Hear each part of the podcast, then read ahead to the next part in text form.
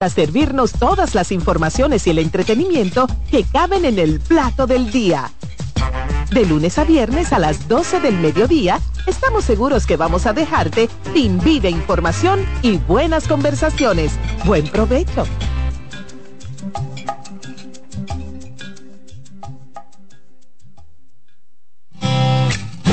Con mucho más variedad. El periodista más versátil de la Radio Nacional. Reyes con mucho más variedad que hay que oír. Todos los segmentos, informaciones y premios que solo él te brinda con alegría. Reyes con mucho más variedad. El programa que lo tiene todo. Oh. Reyes Guzmán con mucho más variedad a las 2 por CDN Radio. Lo que hay que oír. CDN Radio tiene el espacio más transparente, plural y profesional de la Radio Nacional. Cada día, los comunicadores más informados analizan el acontecer nacional en La Expresión de la Tarde.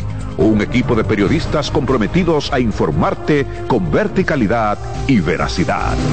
La Expresión de la Tarde, de lunes a viernes de 3 a 5 de la tarde por CDN Radio.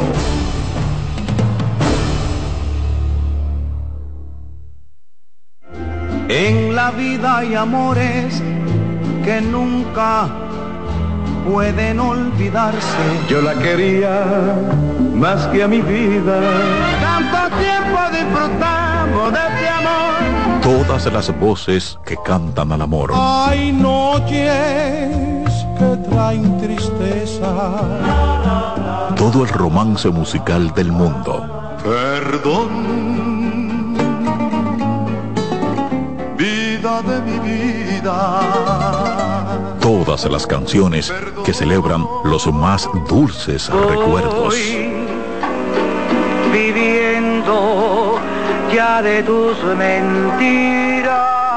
Eso es Colombo en Bolero. Domingo a las 2 de la tarde por CDN Radio. Enterados, un espacio que analiza los hechos nacionales e internacionales y te ofrece todas las informaciones de forma precisa y objetiva. Enterados, comentarios, análisis y orientación. Con los periodistas Albanelli Familia y Wilkin Amador. Todos los sábados de 7 a 9 de la mañana por CDN Radio.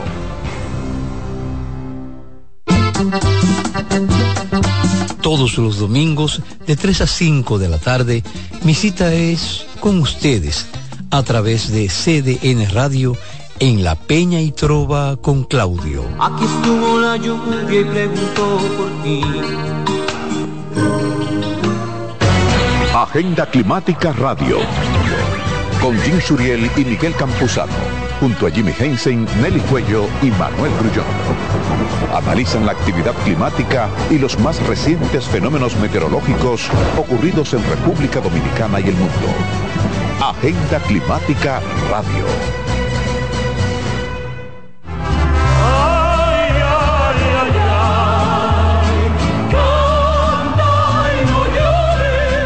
La vida pasa cantando. Canta, si aliviar quieres tu dolor. La vida pasa cantando. Un programa de CDN y Logomarca. Para cantar canciones como esta. La vida pasa cantando. Producido y conducido por Lorenzo Gómez Marín. Por esta emisora los domingos a partir de las 10 de la mañana. Cantando me iré, silbando me iré, cantando lejos me consolaré.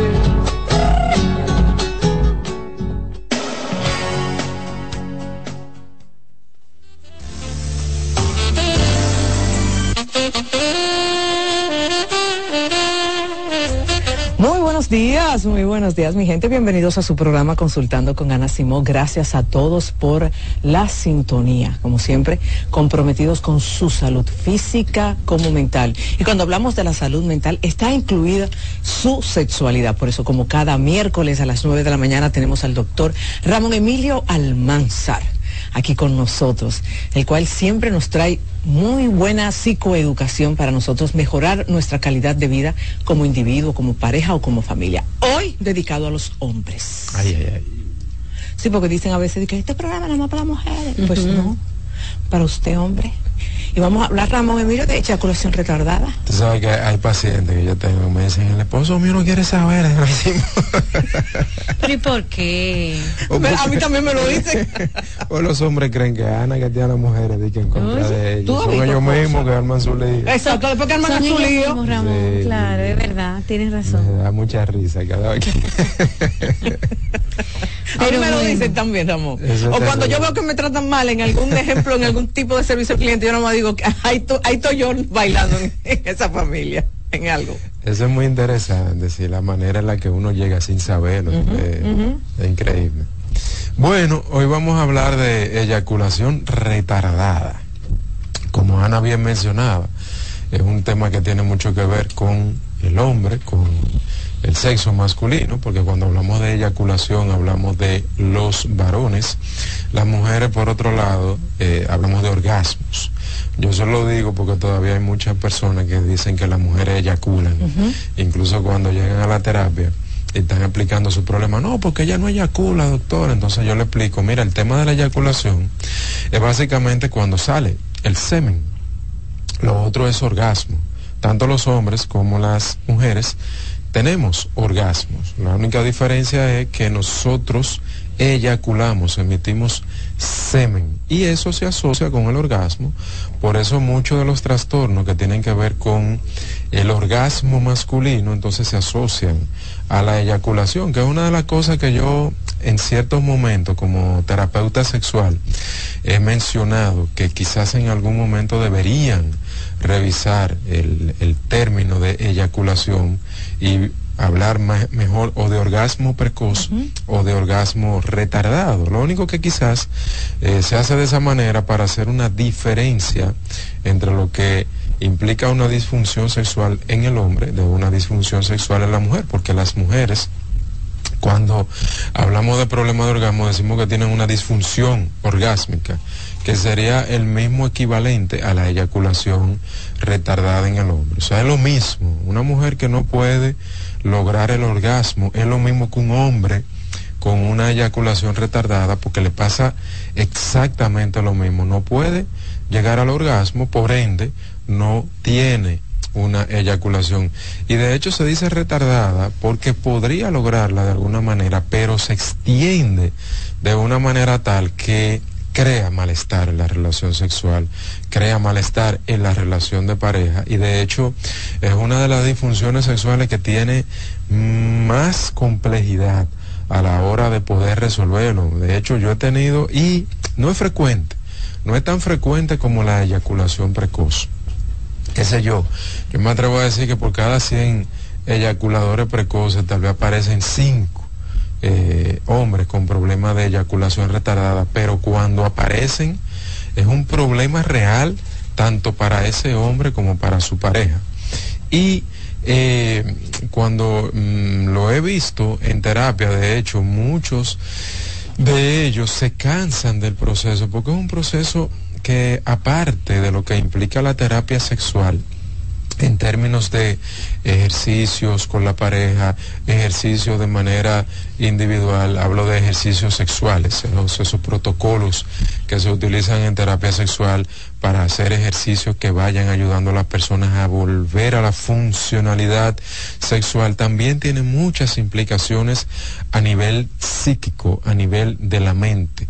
En la mayoría de los casos los eyaculadores retardados tienen temas que han sido ahí fijados como códigos eh, de significados sexuales muy arraigados eh, a nivel de su mente, a nivel de su forma de pensamiento. Y eso se ha ligado, se ha condicionado de una manera muy poderosa por así decirlo, a esa conducta sexual. Por eso la terapia que tiene que ver con eyaculación retardada implica ejercicios por un lado, pero también una psicoterapia enfocada en poder evaluar bien qué fue lo que pasó con ese hombre en un momento dado, qué hizo que esa respuesta eyaculatoria no se presentara cuando se debía de presentar. Entonces, ahí es que viene el asunto, porque mucha gente cuando llega a terapia quiere resolver rápido las cosas. Y entonces hay casos y hay temas y hay problemas en estos casos sexuales que tienen un poquito más de tiempo para poder resolverse, que es el caso de la eyaculación retardada. Entonces, muchas veces esos hombres van dos, tres, cuatro sesiones, no se adhieren, no se comprometen con el eh, tratamiento y entonces se desaparecen, pero no porque resolvieron su problema. Otra cosa importante que tenemos que hablar de la eyaculación retardada es que culturalmente eyacular durar mucho para eyacular culturalmente es muy valorado, eh, está demasiado sobreestimado. Es un tolete de hombre. un tolete de hombre, ese tipo me da y me da y me da y yo qué sé yo qué. Entonces, eso es muy chulo cuando la pareja es joven, cuando son novios, cuando el, el muchacho está brincando aquí, brincando allá, no, pero ese tipo dura, qué sé yo cuánto, y entonces la mujer obviamente en ese tipo dura es muy probable que tenga uno, dos y hasta tres orgasmos. El problema viene cuando ya esas dos personas formalizan, se casan, que quieren ya entonces tener una familia y quieren tener hijos y ese hombre no eyacula y entonces no puede haber una fertilización eh, con la mujer respecto a esa relación sexual. esa es la queja que lleva a esa pareja a terapia, que lleva a ese hombre a terapia. O sea que ya ustedes ven que ese hombre cuando llega a terapia llega con 20 años probablemente. 20, 15 años con un problema que para él no era un problema y que comienza a ser un problema en el momento en que ya yo necesito eyacular porque quiero tener mis hijos. Mm. Yo no he visto un solo eyaculador retardado que llegue a terapia eh, sin estar casado. No lo he visto. Siempre llegan con el mismo problema de que yo quiero tener hijos y no puedo eyacular, porque mientras no quieren tener hijos y lo que están es saliendo con mujeres o teniendo una relación de noviazgo y cambian de novia, etcétera, eso no es un problema para ellos, porque déjame decirte que la mayoría, por no decir quizás todos, para no generalizar, después que penetran y duran tanto tiempo penetrando y no logran la eyaculación, ellos masturbándose pueden eyacular.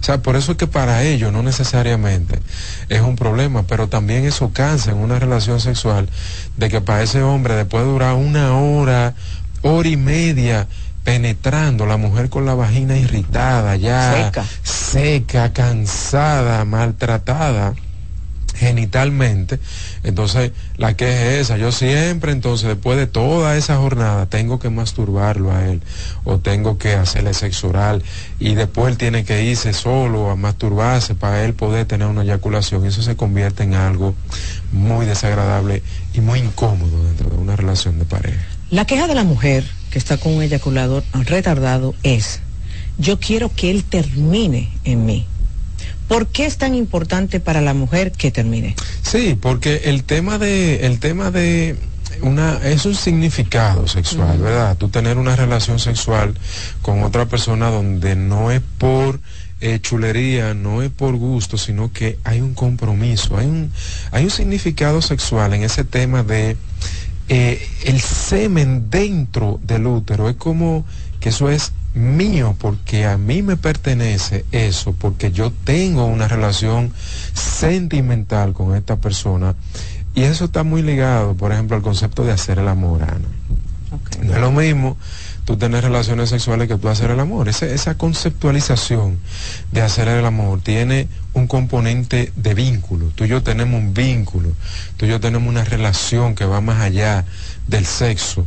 Y entonces ese eyacular dentro de la otra persona es como la culminación de un proceso que aparte de sexo también involucra amor y sentimiento. Yo tengo relaciones sexuales contigo porque yo te amo, porque yo tengo una relación de pareja contigo. De hecho, muchísimas mujeres no tienen relaciones sexuales con hombres por placer solamente, sino que hasta que no tienen una relación de pareja formal, no importa si es un noviazgo, pero para yo poder tener relaciones contigo, tú y yo tenemos que tener una relación de noviazgo.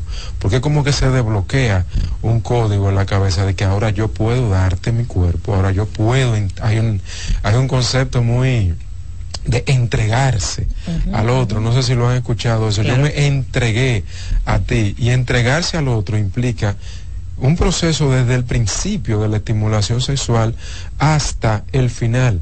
De hecho, también está comprobado ya desde hace tiempo, eso no es nuevo, que cuando el semen eh, cae en la vagina y en el útero de la mujer también se liberan sustancias y la mujer lo siente. O sea que no es solamente el mero hecho de el significado de que tú me diste algo que por la relación que tú y yo tenemos a mí me pertenece y yo estoy dándote ese placer, sino que hay una descarga neuroquímica también cuando el semen entra dentro de los genitales de la mujer y muchas mujeres te lo pueden decir, yo lo siento, yo siento cuando el semen me toca, yo siento porque también siento placer con eso. De hecho, sienten un calentón, porque el semen sale eh, bien caliente del cuerpo del hombre. Ese calentón se siente en el útero y para muchas mujeres eso es muy excitante y tiene un significado sexual muy importante.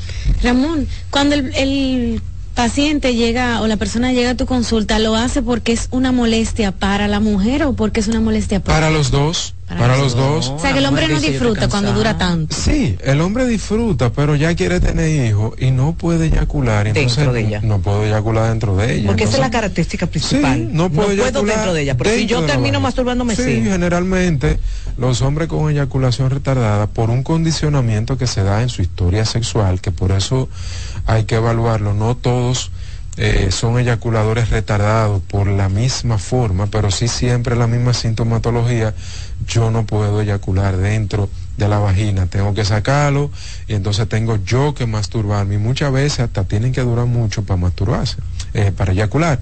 Pero ellos solo masturbándose, ellos eyaculan, no tienen ningún tipo de problema. Por eso decía que cuando llegan a terapia precisamente porque no pueden tener hijos, porque no pueden eyacular dentro de la vagina y entonces tendrían que entrar en otro proceso hasta de fertilización de y, y, es muy complejo tú entrar en un proceso de fertilización cuando tú no tienes un problema eh, de fertilización sino que tú simplemente no puedes eyacular dentro de la vagina. Lo mismo que pasa con el vaginismo en la mujer o sea una mujer que no puede ser penetrada generalmente cuando llegan a terapia llegan por el mismo problema no ha podido tener hijos porque yo no he podido en cinco años de matrimonio penetrarla a ella y no, no hemos podido tener una relación sexual con penetración. Entonces ya llegan a terapia con mucho malestar, con muchos problemas en la relación de pareja, con muchas discusiones, con muchos conflictos, precisamente por un tema.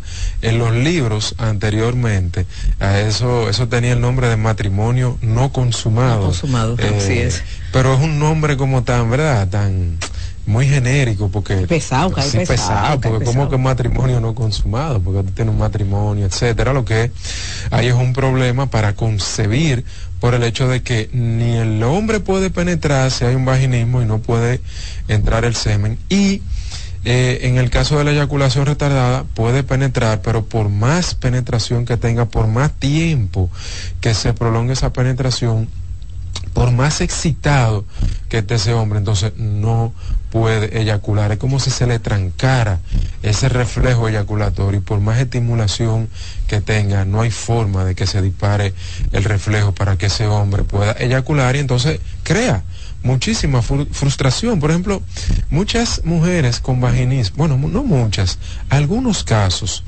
de mujeres que tienen vaginismo, eh, el hombre dando brocha, la famosa brocha, eyacula y el semen entra.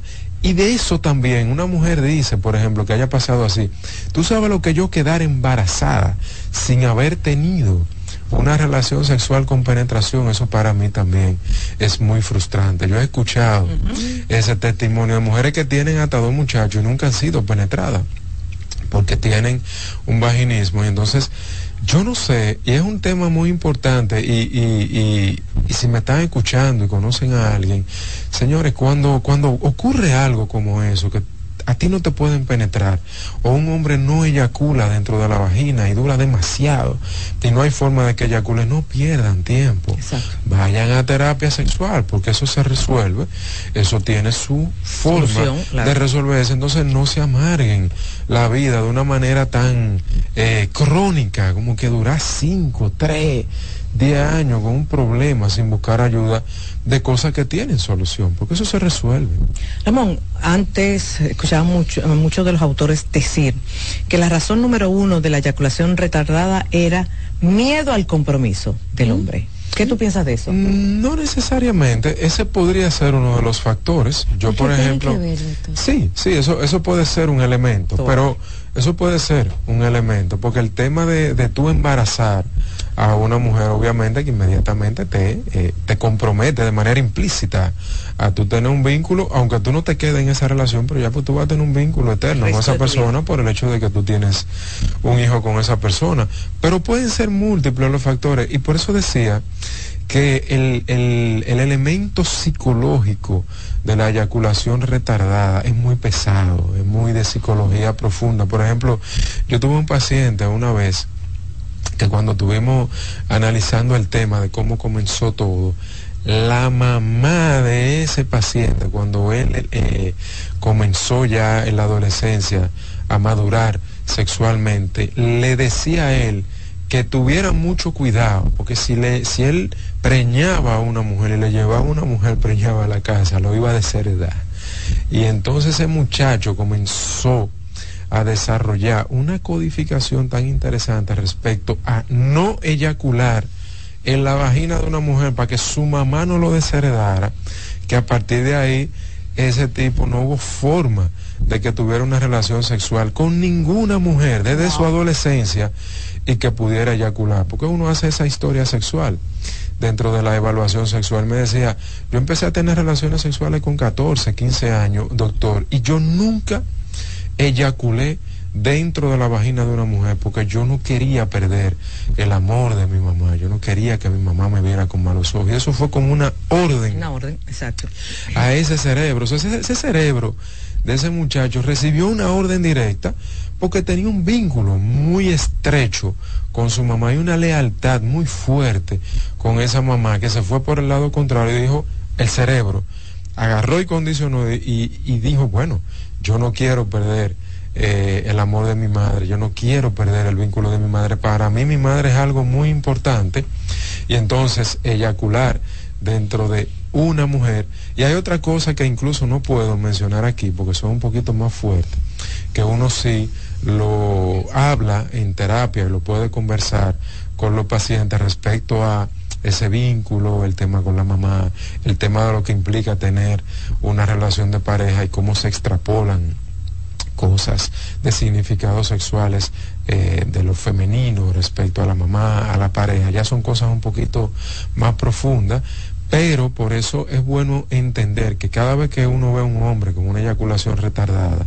no es tan simple como, ah, vamos a hacer este ejercicio, vamos a hacer esta cosita, vamos a hacer aquello, sino que hay un componente psicológico que es muy profundo, que hay que trabajarlo paralelo a eso y ahí que la gente se cansa, porque la gente después que tiene 10 años con un problema quiere que el terapeuta se lo resuelva en dos semanas y eso no es posible. Ok, Ramón, doctora, vamos a hacer una pausa y al regreso abrimos las líneas para que nuestros televidentes, oyentes, participen en el programa del día de hoy. Volvemos en breve. Estás escuchando Consultando con Ana Simón. Estás en sintonía con CDN Radio. 92.5 FM para el Gran Santo Domingo, zona sur y este, y 89.9 FM para Punta Cana. Para Santiago y toda la zona norte en la 89.7 FM. CDN Radio.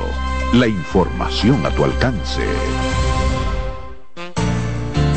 La salud mental es un estado mental caracterizado por el bienestar emocional, un buen ajuste del comportamiento, la libertad relativa de la ansiedad y la capacidad de establecer relaciones constructivas y hacer frente a las demandas y tensiones ordinarias de la vida. Polish abre nueva sucursal en San Isidro. Sí, su puerta rosada está abierta para ti en Plaza Fama Autopista San Isidro. Más información 809-544-1244. Síguenos, Polish RD. En Consultando con Garacimo, Terapia en Línea. ¿Sientes que no logras comunicarte con tu adolescente de manera efectiva? ¿Te ha pasado que cuando intentas activar una conducta reflexiva en tu hijo, terminas utilizando frases como eres un malcriado, eres malagradecido, no te da vergüenza? Porque no estudias si es tu única responsabilidad. Estas frases por lo general son producto de nuestra frustración. Por ello, te recomiendo que antes de sentarte a hablar con ellos, regules tus emociones y organices tu discurso, ya que las palabras que expresas van a favorecer o no su interés por escucharte. También te invito a cuidar tu lenguaje corporal. Recuerda que los gestos hablan por ti. Soy Lacey Cabrera, psicólogo infanto-juvenil del Centro Vida y Familia Ana Simó. Si necesitas atención y apoyo para tu hijo, puedes comunicarte al 809-566-0948.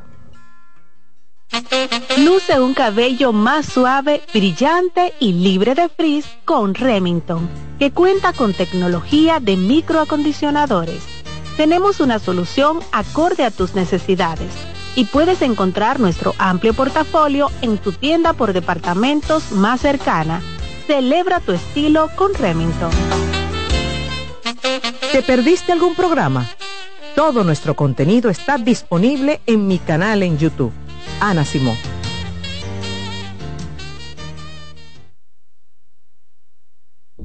Cansado, loco por salir de la rutina para vivir una experiencia inolvidable y aún no decides a dónde escaparte.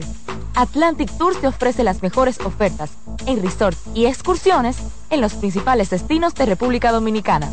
Contáctanos al 809-964-9714 para crear momentos inolvidables junto a nosotros. Encuéntranos en línea como atlantictoursrd.com o en nuestras redes sociales arroba Atlantic Tours RD y exploremos juntos las maravillas de nuestra bella isla. Atlantic Tours, Experience and Enjoy.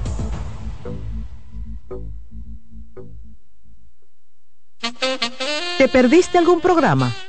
Todo nuestro contenido está disponible en mi canal en YouTube. Ana Simón.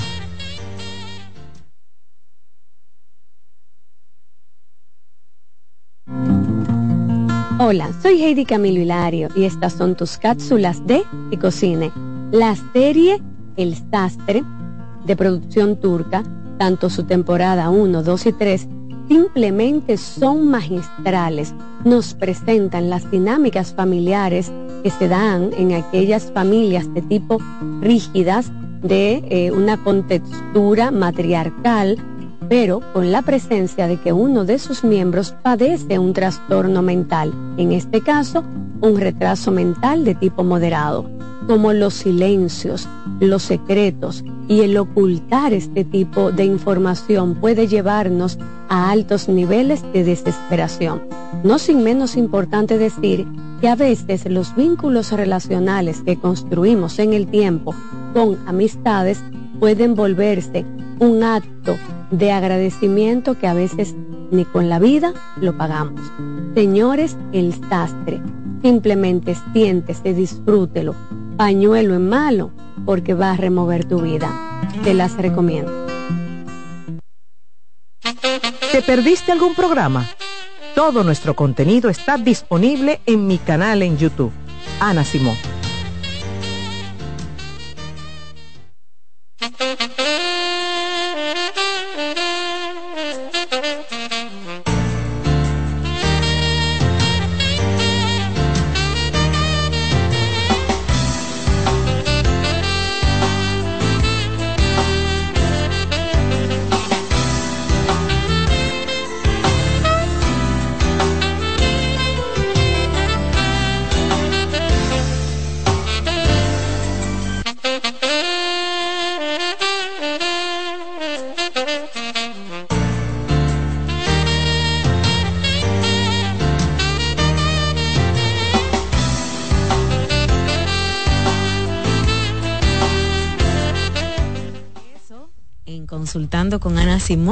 Ustedes saben que pueden hacer una cita con nuestros terapeutas en el 809-566-0948 y 829-622-0948, incluyendo la terapia con Ramón Emilio Almanzar, que en el día de hoy está hablando sobre eyaculación retardada.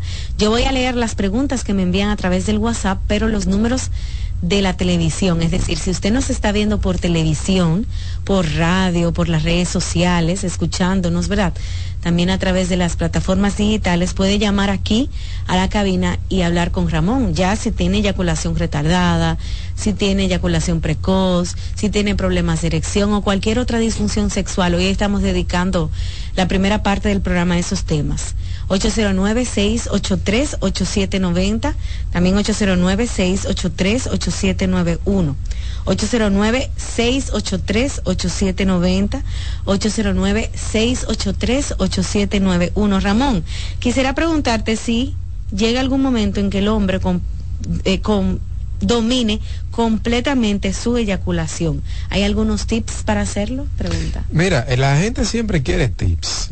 Yo, yo. sí, es verdad. Sí, y los tips lo que hacen es poner a la gente más loca Ansioso. Sí, sí, sí, porque los tips, cuando estamos hablando de que hay un problema ya, eso no se resuelve con tips, eso se resuelve haciendo un proceso de terapia que tiene ya pautas para resolver cualquier cosa. Entonces, ¿qué tiene que hacer un hombre para eh, poder durar más en su eyaculación? Aprender a controlar esa eyaculación. Ahora, el problema con eso es que como todo proceso de aprendizaje, eso tiene paso uno, paso dos, paso tres, eso no se resuelve en un día. Lamentablemente no nos lo enseñan en la casa ni en la escuela, que yo tengo una hipótesis de que la eyaculación precoz se puede erradicar, para utilizar una palabra muy eh, jocosa dentro de lo que implica quizá un problema de eyaculación precoz, si a los muchachos cuando están en la adolescencia, que todos se comienzan a masturbar en la adolescencia, lo quiera o no lo quiera la humanidad, todos comienzan a masturbarse en la adolescencia, en la casa o en algún lugar, en la escuela, alguien, un orientador, lo que sea, se enseña al muchacho respecto al tema de la respuesta sexual, de la estimulación sexual y de la repercusión de lo que implica no aprender ciertas cosas para su futuro sexual y para su futuro conyugal, no existiría la eyaculación precoz porque todo el mundo, todos los hombres, los varones, aprenderían un proceso, llevarían a cabo un proceso de aprendizaje para no eyacular rápido ni eyacular de manera prematura, porque es importante entender que la eyaculación es un proceso biológico, ¿verdad? Y siempre lo digo, no es malo, eyacular rápido no es un problema, porque al final la eyaculación es para tú fertilizar un óvulo dentro de la vagina, el útero de la mujer. Y eso no importa si pasa en 30 segundos, en 2 minutos, en 10 minutos. Ahora, socialmente hablando, conyugalmente hablando, la relación sexual desde hace mucho tiempo, siglos, se ha convertido en una actividad placentera, de satisfacción para la pareja. Entonces ahí es que entra el problema de eyacular rápido porque no se disfruta la relación sexual. La mujer no disfruta de la relación sexual con un hombre que penetra y a los dos minutos eyaculó, se queda insatisfecha. Entonces, en ese orden, a todos los varones cuando comienzan a madurar sexualmente, cuando comienzan a tener actividades masturbatorias, en ese mismo momento debería dársele cierto tipo de educación protocolar para que aprendan a manejar el tema del reflejo eyaculatorio, de la estimulación sexual, mm. de no eyacular de manera prematura, de hacer esto, de hacer aquello y de hacer esto para que aprendan el proceso de cómo controlar su eyaculación y eso entonces no fuera un problema en el futuro. Ahí es que está el asunto. 809-683-8790, también 809-683-8791. Esos son los números de nuestro programa para participar, hacerle la pregunta al terapeuta sexual que está aquí en cabina con nosotros, el doctor Ramón Emilio Almanzar. Pueden llamar a esos números usted que nos está viendo a través de la televisión o nos sigue a través de las redes sociales. También me pueden escribir en el WhatsApp 829-551-2525. Vamos a poner los audífonos, muchachos, para escuchar a nuestros oyentes. Buen día. Buen día. Adelante.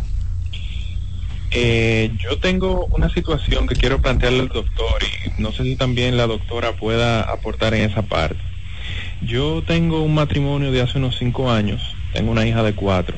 Eh, puedo considerarme una persona joven, ¿no? Todavía no llego a los 30 años, pero el tema es que me siento atascado en el tema de las relaciones, porque eh, mi esposa siempre está ocupada, o sea, ella es profesional de la medicina y tiene muy poco tiempo, entonces cuando nosotros tenemos eh, un momento para tener relación con el tema de la niña y demás, se nos, se nos complica y tenemos que buscar un espacio como muy, eh, es muy restringido pero eh, en esos momentos, que son muy pocas veces al mes, considero que son muy pocas, unas tres veces al mes, eh, yo no duro nada, o sea, no, no tomo mucho, no, no puedo como disfrutar del proceso, porque duro muy poco tiempo. Entonces, eh, otra cosa que me afecta, que entiendo que me puede afectar, es que ella dice que yo soy un buen padre, pero que no soy buen esposo como en otros aspectos. Entonces, a veces no cuesta entendernos en, en esa parte. Y, y siento que mi relación como que no fluye, me, me estoy atascando más por el tema psicológico de todo, también por el tema sexual que no lo disfruto. Entonces no quiero como finalizar esa relación. Me gustaría como saber qué puedo hacer, si vale la pena. Ya yo he ido a terapia y resulta que al final ella decide no seguir, por ejemplo, el proceso terapéutico porque entiende que soy yo el problema. Mira, muy, muy interesante eh, la, pregunta que, que está siendo muy bien elaborada. Hay varias cosas ahí que tenemos que entender. En primer lugar, las relaciones sexuales ya no son actividades silvestres, como eran hace siglos y hace millones de años, donde la gente tenía mucho tiempo libre, mucho tiempo de ocio, no había tanta organización socioeconómica, la gente no tenía tantas complicaciones ni tanto compromiso, y el instinto sexual, esos impulsos sexuales, se podían desarrollar de una manera mucho más natural. No había que forzar tanto. Hay algo que yo estoy diciendo desde hace más de 20 años y es que nosotros estamos viviendo en una sociedad muy compleja, con muchos compromisos y que eso es un reto actualmente para cualquier relación de pareja, el poder relacionarse de manera adecuada, afectiva y sexualmente también, porque van a tener que sacar tiempo dentro de su agenda para poder tener actividades sexuales. Y a la gente no le gusta que yo le diga eso, porque entonces me dicen, ay, pero y la espontaneidad, pero, y entonces cuando a mí me da deseo, yo que, sí, pero a ti te está dando deseo en un momento que tu esposa no está disponible o que tu esposo no está disponible porque está trabajando. A mí me puede dar un deseo sexual ahora, a esta hora, ¿y qué yo voy a hacer, por ejemplo? Yo no puedo hacer absolutamente nada. Entonces uno tiene que ir caminando en ese orden de poder organizar qué es lo interesante del sexo y del deseo sexual que tú lo puedes planificar. Como yo siempre lo he dicho aquí, cuando la gente son, cuando las personas son novios, planifican sus salidas, planifican sus relaciones sexuales. Mira, el domingo vamos para tal sitio, vamos por una cabaña, el viernes la noche te voy a pasar a buscar por el trabajo para que nos vamos un trago, salgamos y cogemos por una cabaña. La gente planifica eso, pero cuando la gente se casa, entienden que porque duermen juntos, ese deseo sexual va a ser espontáneo, pero lamentablemente, como tú mismo has mencionado, mi esposo es médico, tiene muchas ocupaciones, ahora tenemos un niño pequeño, entonces ustedes tienen que dentro de esa agenda ocupada, ver en qué momento sería, obviamente, de manera eh, consensuada, de manera acordada, tener un diálogo y negociar eso. Ojalá tu esposa no ya no esté en un nivel de cerrazón respecto a eso, porque es un tema conyugal, es un tema en el que ambos tienen que ponerse de acuerdo y ambos tienen que colaborar, ser solidarios, cooperar con la situación y decir, bueno, mira, es verdad, tenemos mucho trabajo, es verdad, tenemos mucho tema ahora con la niña, ocupamos mucho tiempo respecto a esto, respecto a aquello. Vamos a ver de lunes a viernes cuál es el momento en que sería quizá más propicio porque yo estoy más asequible porque yo estoy más disponible para poder estar contigo. Es un trabajo que se tiene que hacer con los dos. Y si no, va a estar muy difícil la solución. Y respecto a lo que él decía, de que lo hacen tres veces al mes y él eyacula rápido, eso es muy eh, entendible porque fisiológicamente estás cargando mucho.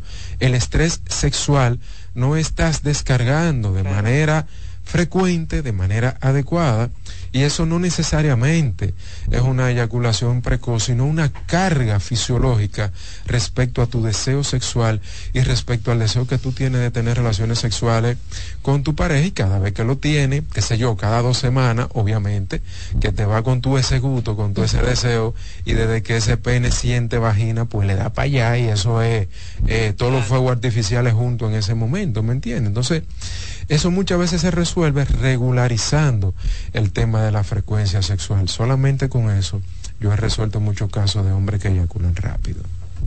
Buenas. Hola. Sí, buenos, buenos días. Buen día, adelante. Sí, mi pregunta es, eh, quizás sea un poco fuera del tema. Baja el eh, volumen de tu televisor o de tu radio, bájalo por completo. Bájalo. Sí, está bien, disculpa. Adelante. Yo quiero, sí, yo quiero saber, eh, ¿por qué es que mi pareja es una incógnita, una duda?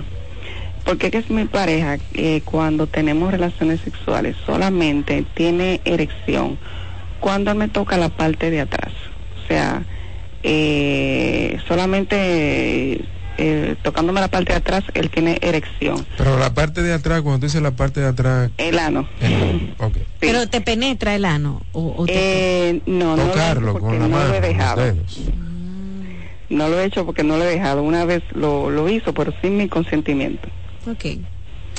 Entonces, eh, yo quiero saber si, que por, por qué él, él, hace solamente, tiene erección cuando, cuando me toca eh, ahí y que también quiero saber si es conveniente preguntárselo, el por qué. Gracias. Vamos, vamos a empezar de atrás para adelante. Claro que sí, que es muy conveniente que lo pregunte, porque se supone que en una relación de pareja que ustedes están... En pelota ahí. ¿Verdad? Es como que yo tengo que tener la confianza, viejo, ven acá, pero...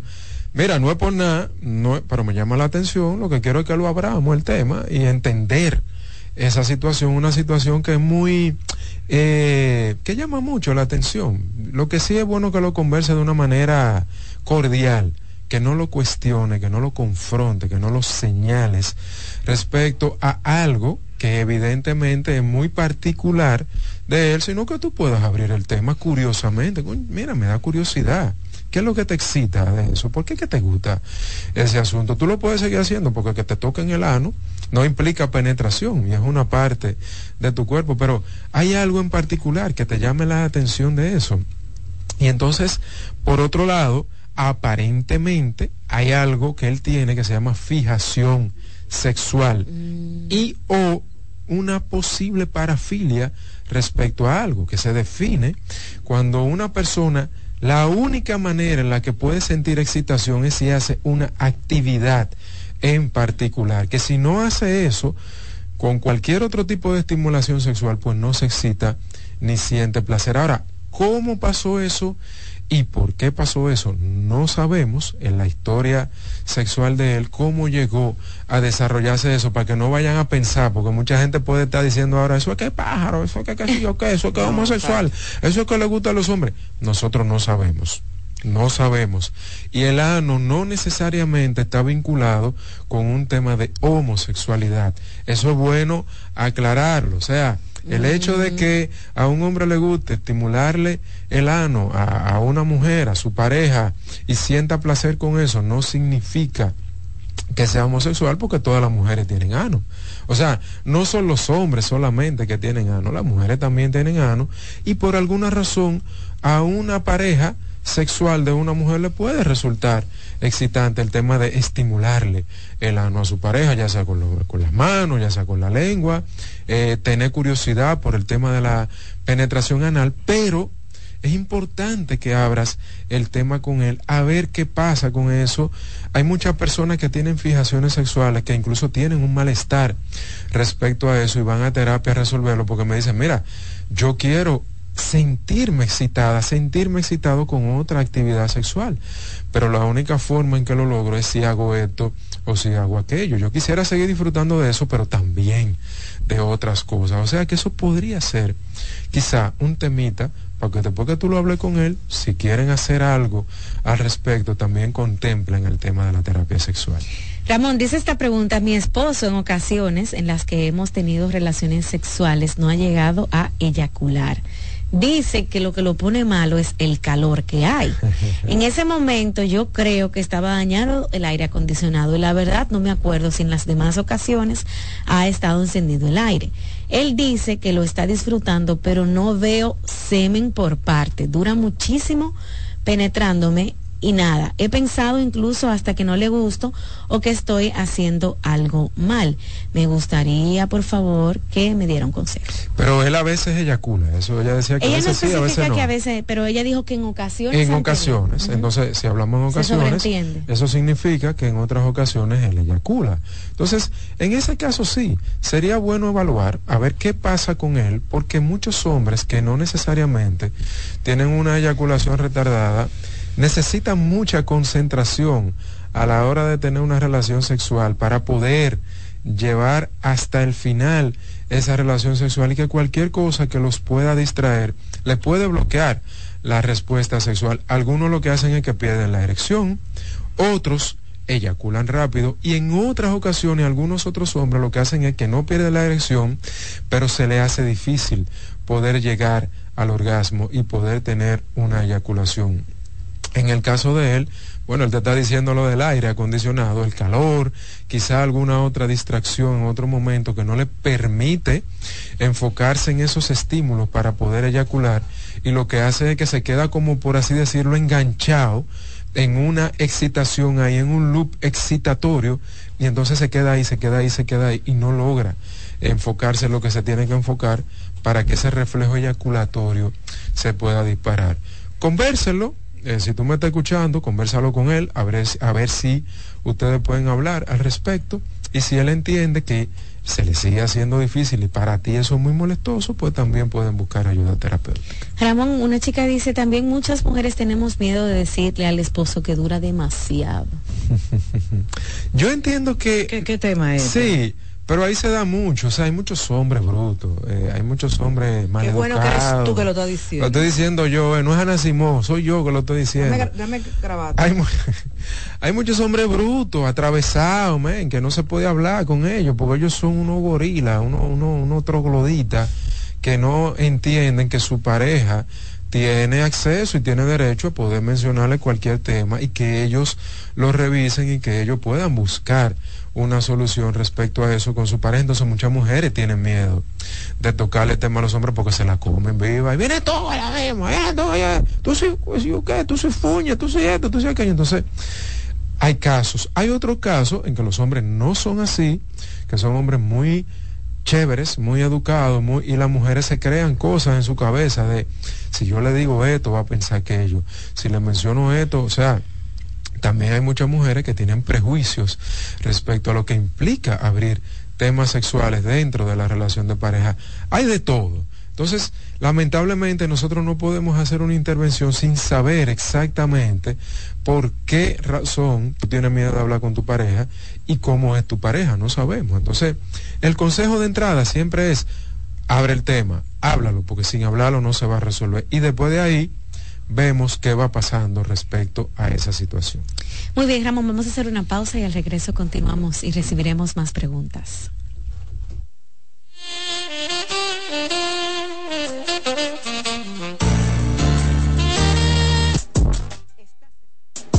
Estás escuchando Consultando con Ana Simón. Estás en sintonía con CDN Radio. 92.5 FM para el Gran Santo Domingo, zona sur y este, y 89.9 FM para Punta Cana. Para Santiago y toda la zona norte en la 89.7 FM CDN Radio. La información a tu alcance. Envía tus preguntas a través del WhatsApp del programa 829-551-2525. En Consultando con Garacimo, Terapia en Línea. Dentro de los beneficios que puedes encontrar a través de la terapia del habla y del lenguaje, podemos mencionar que mejora la comunicación, incrementa la autoestima, tiene un impacto positivo en el desarrollo académico y en el caso de los adultos, éxito en el ámbito laboral al superar problemas de lenguaje y sobre todo facilita la integración social.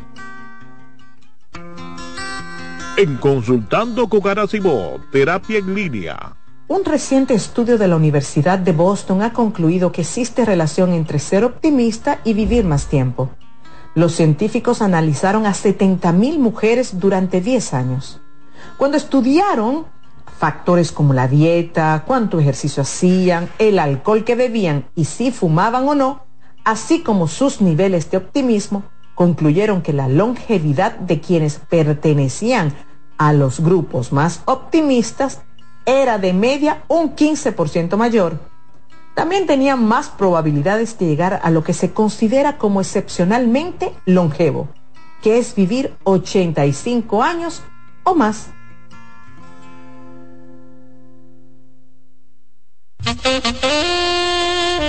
Señores, entre los servicios que ofrecemos en OCOSER tenemos el tratamiento de radioterapia, quimioterapia, braquiterapia, radiocirugía robotizada. Miren qué tremendo, ¿eh? También contamos con los servicios de psicooncología, muy importante, y nutrición. Y esto no tiene ningún costo ¿eh? para los pacientes. Nosotros llevamos la última tecnología a las clínicas para ofrecer a los dominicanos lo mejor. Así que usted no tiene que salir del país para conseguir lo mejor. Si usted quiere mayor información, solo debe llamar aquí en Santo Domingo al 829-547-7878 y en Santiago 829-724-7878. Oncocer. La salud mental es un estado mental caracterizado por el bienestar emocional, un buen ajuste del comportamiento, la libertad relativa de la ansiedad y la capacidad de establecer relaciones constructivas y hacer frente a las demandas y tensiones ordinarias de la vida. Estás en sintonía con CDN Radio. 92.5 FM para el Gran Santo Domingo, zona sur y este. Y 89.9 FM para Punta Cana. Para Santiago y toda la zona norte en la 89.7 FM. CDN Radio. La información a tu alcance. Hoy quiero hablar entre psicólogos. Escuchar el sonido del mar, observar su dulce vaivén, sentir cómo nuestro cuerpo flota en él, nos hace sentir particularmente bien. No es solo una sensación. Se ha demostrado que cuando observamos el mar, se reducen los niveles de cortisol en el organismo, la hormona del estrés, y eso nos hace sentir más relajados y en calma. ¿Y por qué ocurre esto? Bueno, según el proyecto Blue Health, el sonido del mar nos recuerda al que escuchábamos cuando estábamos en el útero de nuestras madres, un periodo que nuestro cerebro relaciona con un sentimiento de seguridad. Además, verlo y escucharlo nos lleva a un estado meditativo y este estado de atención plena contribuye todavía más a reducir los niveles de estrés y ansiedad. Sigue escuchando, consultando con Ana Simón.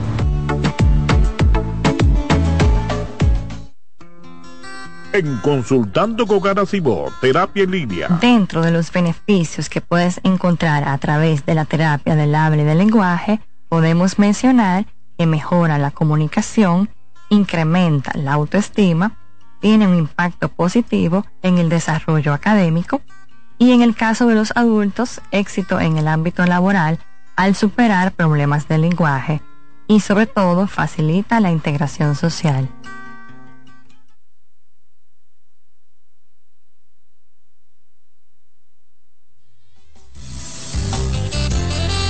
Estamos de regreso en Consultando con Ana Simón. Recordarle que en el Centro Vida y Familia contamos con terapia bajo costo en horarios de la mañana. Así que para usted que tiene un presupuesto más limitado, ese no es problema. Y también las terapias son online. Puede ser presencial como online. Si usted está lejos de la capital, no tiene que moverse. Puede escribir al WhatsApp 829-622-0948 como llamar al 809-566-0948. Muy bien amigos, vamos a continuar con las preguntas. Los números de pantalla 809 683-8790 para llamar aquí al programa y también para comunicarse con Ramón. 809-683-8790, 809-683-8791. Ramón, es normal que un hombre de 46 años, cuando eyacule, casi no bote nada de semen. Al rato, antes necesitaba una toalla, pero ahora cuando la reviso solo tiene una, una pequeñita mancha. Un algodoncito necesita. No sabemos qué es lo que está pasando ahí. Yo no sé, o sea de que sea normal o no sea normal, eh, no sabemos qué hay detrás de eso. Entonces yo no quiero estar pero... Se hidrate. ¿no? sé. Pero para los hombres, eh, yo voy a aprovechar para que tú le explicas, para los hombres es importante botar un buen buche. Sí, pero eso depende de muchas cosas, porque ¿qué hay de, de, fondo? Eso él se masturba con frecuencia, porque eso es algo, Ana, también. La gente no quiere entender. Mientras más relaciones sexuales tú tienes, pues obviamente menos carga de semen, porque el semen es algo que se va creando, que el cuerpo lo va creando y que lo va acumulando y que sale cuando tú tienes una actividad sexual. Mientras más actividades sexuales tú tienes, ya sea masturbación y relaciones sexuales con penetración, pues más descarga de semen y obviamente menos acumulación de semen. Por ende, cuando, cada vez que tú tengas una relación sexual, va a salir menos semen. Entonces, Ahí hay cosas que nosotros no sabemos de por qué cuando tú tienes relaciones sexuales con él, él está botando poquito semen. Él se masturba con frecuencia. Nosotros no sabemos. Por eso decía, yo no quiero lucubrar ni quiero empezar a decir cosas que yo no sé. Pero si está botando poco semen, es muy probable que haya descargas muy frecuentes o que haya descargas en otro momento. Ya en otro tenor, tema fisiológico, si no está pasando nada de lo anterior, pero por eso digo, habría que evaluar para poder dar una respuesta precisa respecto a eso. Perfecto, seguimos con las llamadas. Buen día. Hola. baja, el, volumen de tu televisor por completo, bájalo. Gracias. Adelante.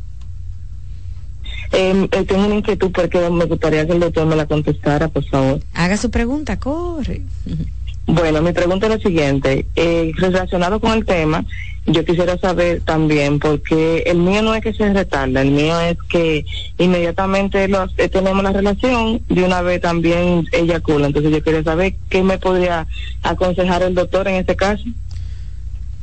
Eso es eyaculación precoz, terapia sexual. No hay manera. Básicamente ahí no hay nada que buscar. Eh, vayan a terapia sexual. Habla con él, dile, yo estuve escuchando a un doctor que dijo esto y esto y esto Dos cositas simples, eso es eyaculación precoz y hay que resolverlo a través de un proceso terapéutico. Ok, buenas. Hola. Hola. Buenas. Buenas. Buenas. Adelante, baja el volumen de tu televisor, por favor. Bájalo por completo, mi gente. Ya, sí, sí. llamen, tienen que bajarlo. Adelante. Doctora, eh, una pregunta para usted. Desde ayer estoy tratando de llamarla. A ver. Mire, mi esposo y yo tenemos siete años juntos, hemos tenido una vida perfecta. Por situaciones económicas tuve que salir de mi campo a la ciudad, aquí a la capital, a trabajar.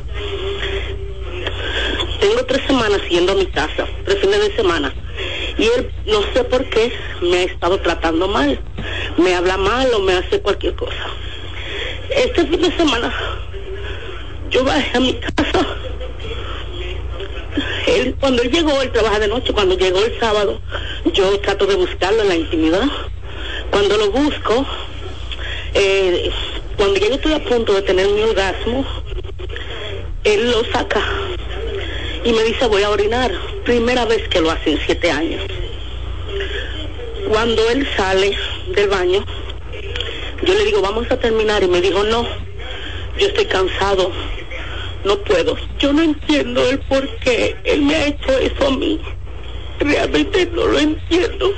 Y eso me hace sentir como que como que ha hecho un mundo en mi cabeza de saber por qué me ha, me ha hecho eso a mí si yo no me lo merezco. Y al final él nunca pide disculpas porque siempre soy yo la que doy el primer paso para buscarlo. Entonces, no sé, realmente no sé qué hacer. Ok, eh, ¿él estuvo de acuerdo con que tú te fueras para la capital a trabajar? Claro que sí, claro que sí. Él estuvo totalmente de acuerdo porque económicamente no estábamos bien, solamente trabajaba él. ¿Trabajaba él y, los problemas económicos por qué vinieron? No, porque hicimos nuestra casa. Duramos dos años para terminar nuestro hogar.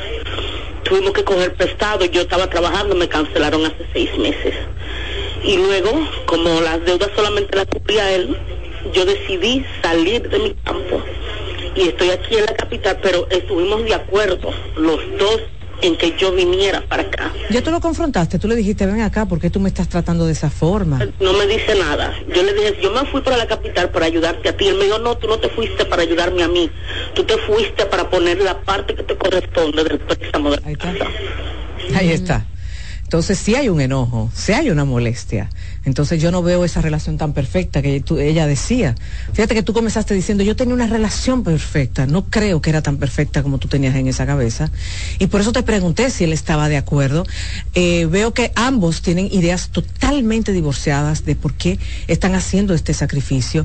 Y lamentablemente por lo que yo estoy viendo, él la está castigando. ¿Qué tú dices, Ramón? Sí, ¿Un eso, castigo? eso, es un castigo que, que raya, que, raya, en el maltrato psicológico, ¿verdad? Que lamentablemente eso viene matizado con, con esquemas eh, muy propios de la, de la personalidad de cada quien y en otro orden el tema de la masculinidad, el tema de lo que significa una relación de pareja para la persona, el tema de cómo mucha gente no sabe expresar su molestia, porque tú puedes tener una molestia, pero por eso tú no tienes que maltratar a, tu pareja, tú puedes abrirle el tema y decirle, mira, yo me siento así, me siento así, me estoy sintiendo solo, me estoy sintiendo esto, me, vamos a ver, vamos a ver cómo lo resolvemos, pero no manejar tu propio malestar agrediendo a tu pareja y culpando a tu pareja de lo que tú estás sintiendo, porque hay, un, hay una situación evidente y es que ella salió a trabajar para poder ayudar económicamente a tema de la relación de pareja. Así es. Ok, bueno, llegamos a la parte final de este primer tema, amigos. Ya saben que pueden hacer una cita con Ramón en el 809. 622-0948 y 809-566-0948. Ocho. Alexi, ¿me da tiempo de una llamadita más? Ay, hombre. ay, hombre, Alexi. Vamos a ver, buenas. Hola. Hola. Hola, buenos días. Adelante, buen día. Mira, es para la doctora que ayer traté de comunicarme y no pude. Doctora, mira, yo tengo una relación de pareja de cuatro años con mi esposo prácticamente él y yo nos dejamos, duramos un tiempo separado, yo estuve con otra pareja y él también, por lo cual eh, después nos dimos cuenta cada uno que no podíamos vivir ni uno sin el otro, pero prácticamente yo cuando estoy lejos de él lo extraño, quiero tener intimidad con él, pero entonces cuando estamos cerca que vamos a tener sexo no me siento igual, es como que si quisiera ya bájate, no quiero pero sin embargo, cuando estoy lejos de él, lo extraño, nos decimos muchas cosas por teléfono, nos mandamos mucho sticker caliente, pero en la relación siento como que no tenemos química y me duele porque yo lo amo, siento que es el hombre de mi vida, pero en el sexo no tenemos química. ¿Qué debo de hacer en ese caso? ¿Y desde cuándo tú no tienes química con ese hombre? Ya llevo varias meses en eso. Mm, ¿Y por qué fue que se separaron? Porque prácticamente teníamos muchas discusiones, muchos problemas de pareja, a veces me altaba y no dejamos. Y, ajá. ¿Y eso se pudo resolver? Eh, sí, él ahora estamos tranquilos, estamos tratando de estar bien, pero en el sexo no tenemos como química. No tienen como química. Y eso es una parte muy importante, ¿verdad, Ramón Emilio? Sin química, imagínate, lo que somos son grandes amigos. Me pregunto cómo resolvieron ellos sus conflictos. Tú sabes que hay, una canción, cuando yo la escuchaba a ella, que dice, ni contigo ni sin ti, tienen mis males remedios, contigo porque me matas y sin ti porque me mueres. Porque fíjate, es que hay un tema, cuando tú estás lejos, yo te extraño, pero cuando tú estás cerca, tú me, tú me hartas. Pero eso pasa por no resolver los problemas como se tienen que resolver. La gente se queda con un ruidazo en esa cabeza que no sabe cómo que se va a relacionar con el otro. Fíjate como ella dice, no, ahora estamos tranquilos. No es estar tranquilo, es ustedes resolvieron los problemas. Le pusieron nombre y apellido, hicieron acuerdos.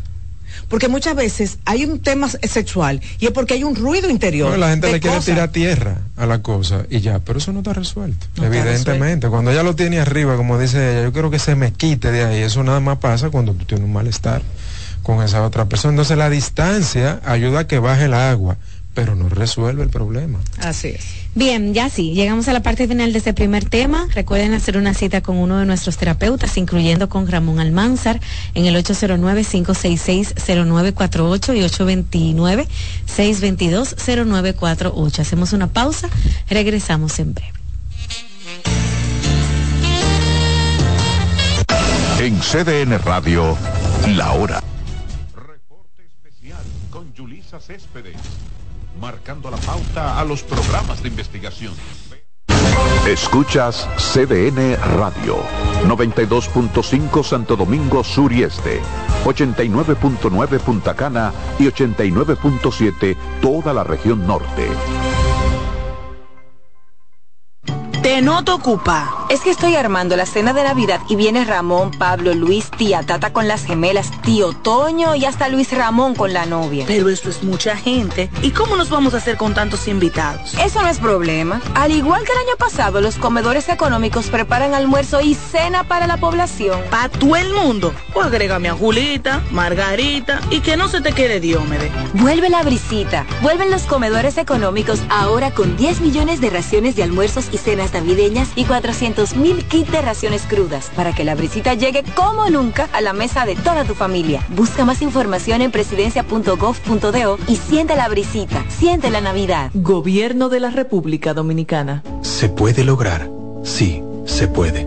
Se puede mejorar la sociedad a través de grandes y pequeñas acciones. Podemos demostrar que los sueños son alcanzables, porque con un se puede, cualquier meta está más cerca. Esa mentalidad es lo que nos define. Con ella podemos construir un mundo más igualitario, donde la responsabilidad y los valores sean lo primero. La verdad siempre ha sido posible. Solo tenemos que dar el primer paso para alcanzar el futuro que queremos. Estamos junto a ti para que puedas alcanzar el futuro que quieres. Banco BHD. Loto Loteca tiene dos nuevos ganadores y esta vez reciben cada uno 24 millones 353 mil 388 pesos. Estos ganadores del Loto Loteca hicieron sus jugadas el lunes 26 de junio en el ensanche Ercilia Pepín, municipio San Francisco de Macorís y en Atodamas, provincia San Cristóbal. Loto Loteca, el juego cambió a tu favor. Oye, es que siempre me han gustado las gorditas. Son más sabrosas y tienen mamacita para morder. Y ese quesito quemadito en el borde, increíble. Atrévete a probar nuestra gordita pan pizza con el más rico queso mozzarella y provolón y tu ingrediente favorito hasta el borde. Hoy pide gorditas de Domino's. En LIR Comercial, la magia de la Navidad comienza con una fiesta de ofertas, especiales y precios bajos. Ven a compartir el espíritu de la Navidad con la gran variedad de muebles, juegos de sala, comedores, juegos de aposento, butacas, sillones reclinables, butacas giratorias, mesas de centro y mucho más. Ven a la fiesta de precios bajos en nuestras 40 tiendas a nivel nacional, con grandes facilidades y crédito de tú a tú, para que también en Navidad te lo lleves rapidito y lo pagues al pasito. LIR Comercial, donde hasta Santa Claus califica. César Suárez Pisano presenta el encuentro más esperado, juntos por primera vez, Santiago Cruz y Andrés Cepeda. Andrés Cepeda y Santiago Cruz para celebrar la Semana del Amor y la Amistad. Andrés Cepeda y Santiago Cruz. Santiago Cruz y Andrés Cepeda, los más emblemáticos cantautores colombianos de la actualidad. Romance, nostalgia, amor, desamor. En dos memorables conciertos, miércoles 14 y sábado 17 de febrero a las 8.30 de la noche. Sala Carlos Piantini del Teatro Nacional. Boletas a la venta ya. Hueva Ticket, Supermercados Nacional y Jumbo, Club de Lectores del Listín Diario, Boletería del Teatro Nacional. Invita.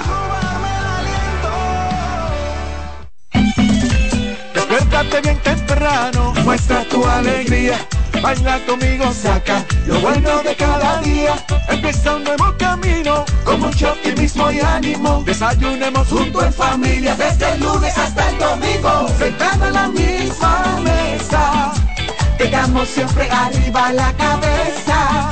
Disfrutemos lo más simple de la vida, siempre con, con la manicera.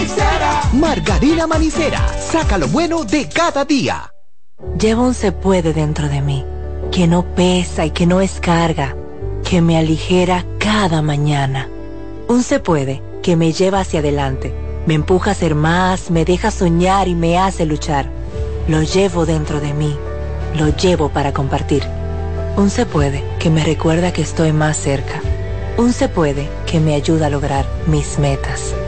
Porque sé que el futuro que quiero se puede alcanzar. Estamos junto a ti para que puedas alcanzar el futuro que quieres. Banco BHD.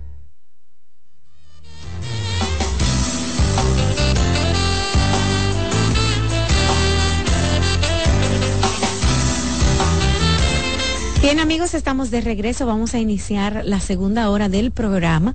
Ella eh, ya tenía unos días fuera de consultando, pero ya está aquí. vacacionando.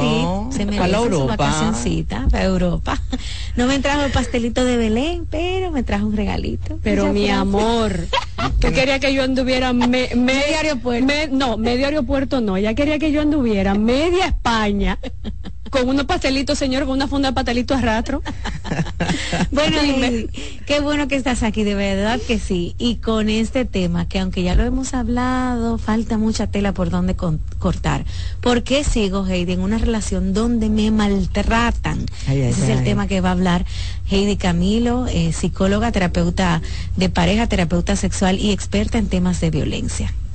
Feliz y contenta de estar con todos ustedes acá. Señores, ya había gente que me estaba preguntando que qué pasaba, que yo no venía al programa. Tú sabes que la gente se hace una película. Sí, de que, claro. y ya usted no está con Ana. Yo, pero jamás la vida, o sea, no, no, pero- trágico. no, de que yo no estás con Ana. Y yo, no, yo estaba, de yo estaba de viaje, yo estoy llegando ahora. Yo la semana que viene voy. Aquí estoy, señores, y definitivamente sí tenemos que seguir hablando de violencia, porque lamentablemente en nuestro país y en el mundo, miles de mujeres y de hombres viven en una situación de malos tratos. Y el común denominador no entiende la razón por la que una persona que esté viviendo en una relación maltratante permanece, pernota en la misma, porque no hay nada más fácil, Ana y Rocío, que, el, que votar a la pareja ajena y renunciar al trabajo ajeno.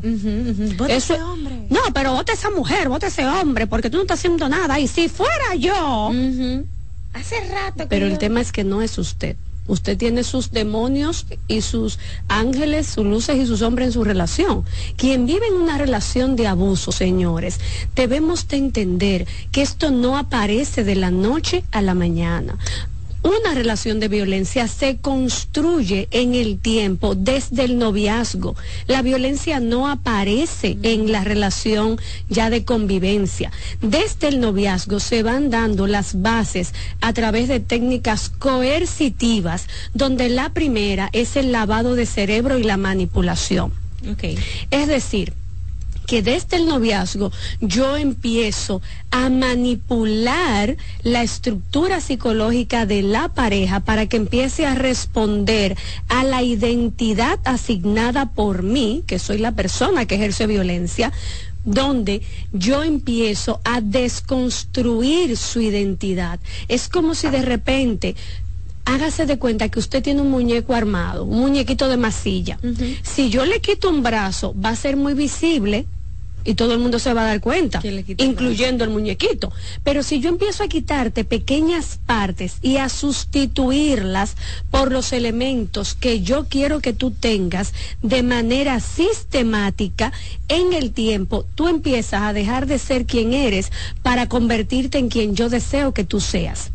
Entonces, en una relación de abuso, ese lavado de cerebro, que es la primera técnica coercitiva, se va dando de manera muy sutil, muy eh, evolucionada en algunos casos, donde empiezo a culparte de cosas y en el ciclo de la violencia, cada vez que aparece la luna de miel, que yo me transformo en una persona buena, afable, y tú te empiezas a ver como la culpable, como el culpable de la situación, empiezas a asumir esta culpa y empiezas a actuar en función de ella.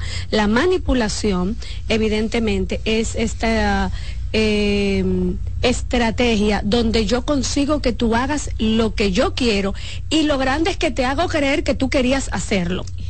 Exacto. Porque la manipulación no, um, no es una obligación clara, que es, el chantaje. muy sutil, ¿verdad? Te voy a poner el ejemplo. El chantaje es, por ejemplo, decirte, bueno, Rocío, o tú me invitas al programa o yo renuncio. Eso te va a traer un conflicto, eso es chantaje, te va a traer un conflicto con Ana y una situación muy clara. Pero en la manipulación opera el diantre, Rocío, pero es que ya tú no me quieres porque, ¿qué fue lo que yo te hice? Que ya tú no me estás invitando al programa. Porque yo hasta, mira, te, traje esta cosita. Fíjate que, que yo estoy moviendo ahí el tema de que tú me invites porque te sientes mal, porque yo me siento mal. Entonces, ¿ves la diferencia entre el chantaje y la manipulación? Señores, yo estoy moviendo las emociones de Rocío a través de introyectar la culpa, la idea de que tú no me quieres, tú me estás descalificando, tú no estás tomándome en cuenta, mira que yo soy buena contigo. Y Rocío termina invitándome al programa, pero tal vez no porque ella lo desee o porque yo esté en el programa, pero para aliviar su propia sensación de culpa, cede a lo que yo estoy moviendo. La manipulación es sutil y es una herramienta muy utilizada por muchísima gente y puse el ejemplo del programa para que lo podamos visibilizar más rápidamente, pero esto ocurre a nivel laboral, a nivel familiar, a nivel conyugal. Los hijos manipulan a los padres, los padres manipulan a los hijos, la pareja manipula a la pareja. Y en los trabajos se manipulan los compañeros de trabajo, hay jefes que manipulan a los colaboradores muy difícil un, colaborador a un jefe, pero también se puede dar. Por ende, la manipulación es la estrategia mejor e inteligentemente diseñada para controlar al otro. Porque en el chantaje tú te revelas, porque tú lo estás viendo claro. En esa relación, yo también voy agregando elementos como eh, cuatro emociones básicas a través de las diferentes eh, técnicas coercitivas miedo, culpa, vergüenza y pena. El miedo se mueve a través de las amenazas. Tú vas a ver lo que va a pasar aquí. Porque tú lo que quieres es que yo te deje, porque ¿quién va a recoger una gente con dos o tres hijos? Explota como un cohete. ¿Quién va a quererte a ti? Porque tú ni para eso sirve. Mm, Fíjate que te estoy insultando, te estoy denigrando, te estoy eh, humillando, pero también te estoy amenazando con el tema del abandono o te estoy amenazando con el tema de la no, no asumir responsabilidades económicas en la casa. Las amenazas o te amenazo con el tema de armarte un escándalo. Tú lo que quieres que yo vaya para allá y... y, y, que, me aparezca en el trabajo tuyo. Pero no termina la frase. Tú lo que quieres que yo me aparezca ahí para inmediatamente tú empiezas a generar miedo. Recordemos que el miedo inicialmente es una emoción con la que nacemos que permite que salvemos nuestra vida. El miedo es necesario. Y el miedo viene instaurado. Yo a mis estudiantes siempre le pongo el ejemplo de que el miedo viene instaurado como una forma de proteger la vida. Tú pones a un bebé a gatear en esta mesa y cuando el bebé llega al final de la mesa, no sigue gateando. Se detiene ¿Por qué? Porque hay un cambio visual de estructura, de fondo, donde el bebé, ok, algo cambió, me tengo que parar. Eso es el miedo cuidando, porque si no, no hubiera humanidad, porque ya no hubiéramos matado todo. Imagínate tú, ¿quién controla un muchacho? Nadie lo va a controlar.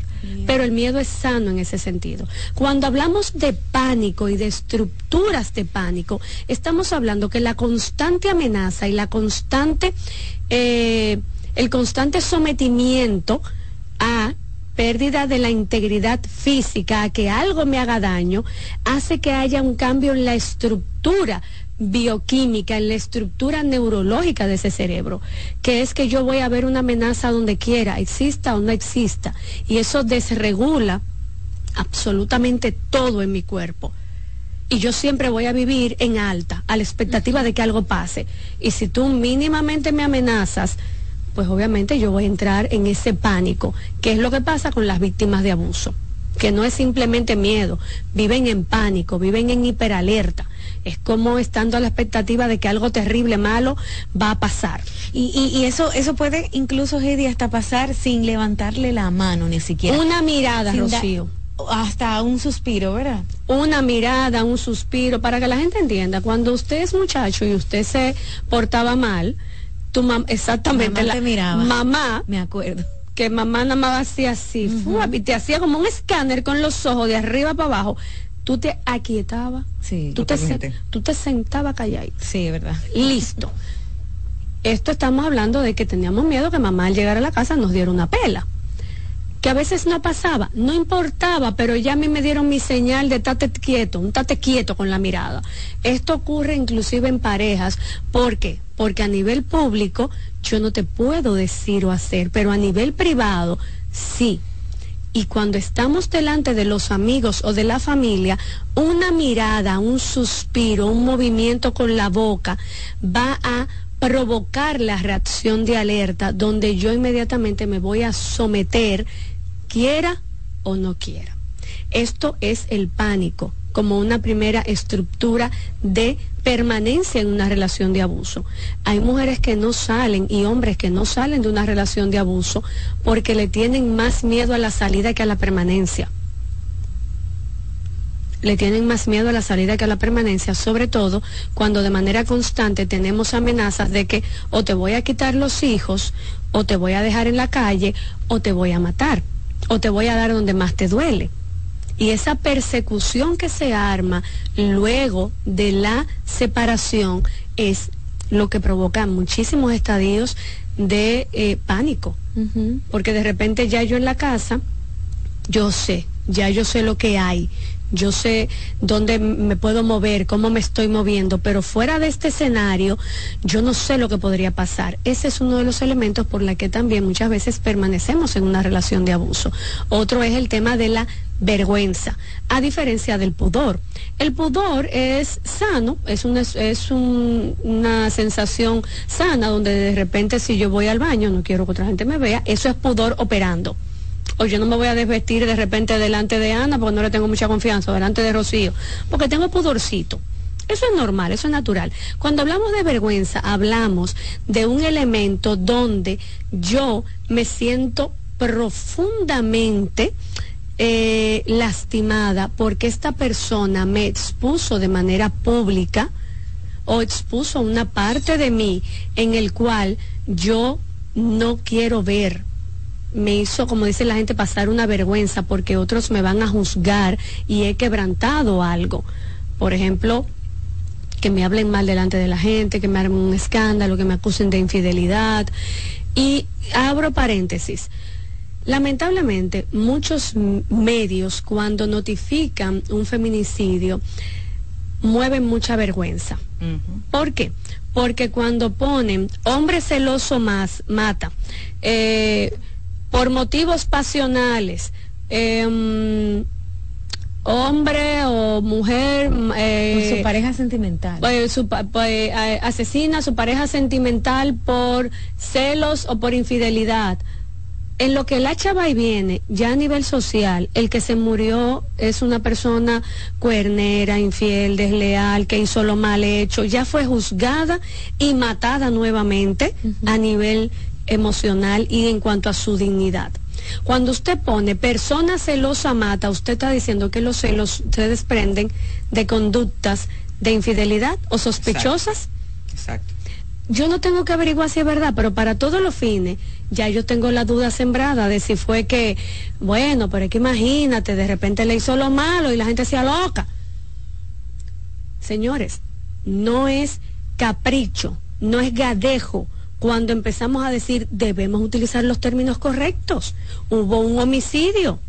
Relate el evento cuidando obviamente las formas de transmisión de la información para no crear un efecto dominó.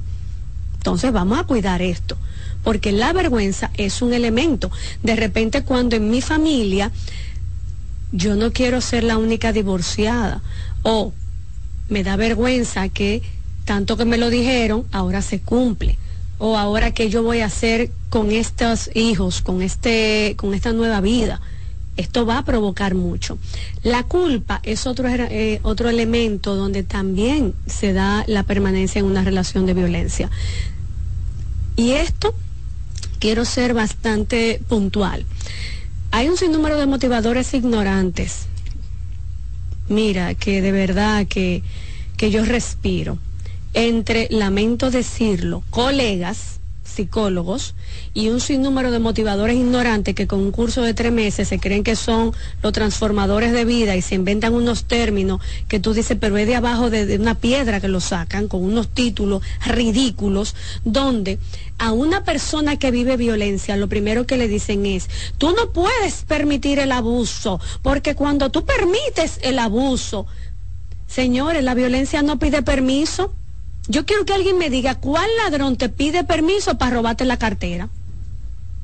Yo quiero que alguien me diga cuál atracador motorista se baja del motor y va donde ti y te dice, mire, escúchame, yo te voy a atracar. ¿Es posible que tú me des la cartera? Ay, gracias. Yo, ¿Quién hace eso? Nadie. imposible. Entonces, dejen de hablar estupideces, y yo no sé si se puede decirlo, pero estupidez es que usted a una víctima le diga que permite la violencia.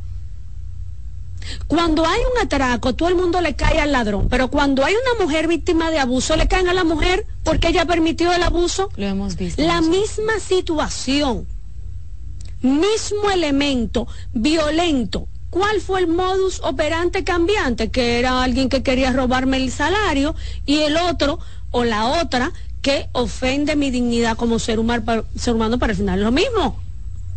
Entonces, cuando tú escuchas esta palabra, lo que estás culpando, revictimizando a la víctima, porque usted tiene que poner los límites, usted no puede permitir la violencia.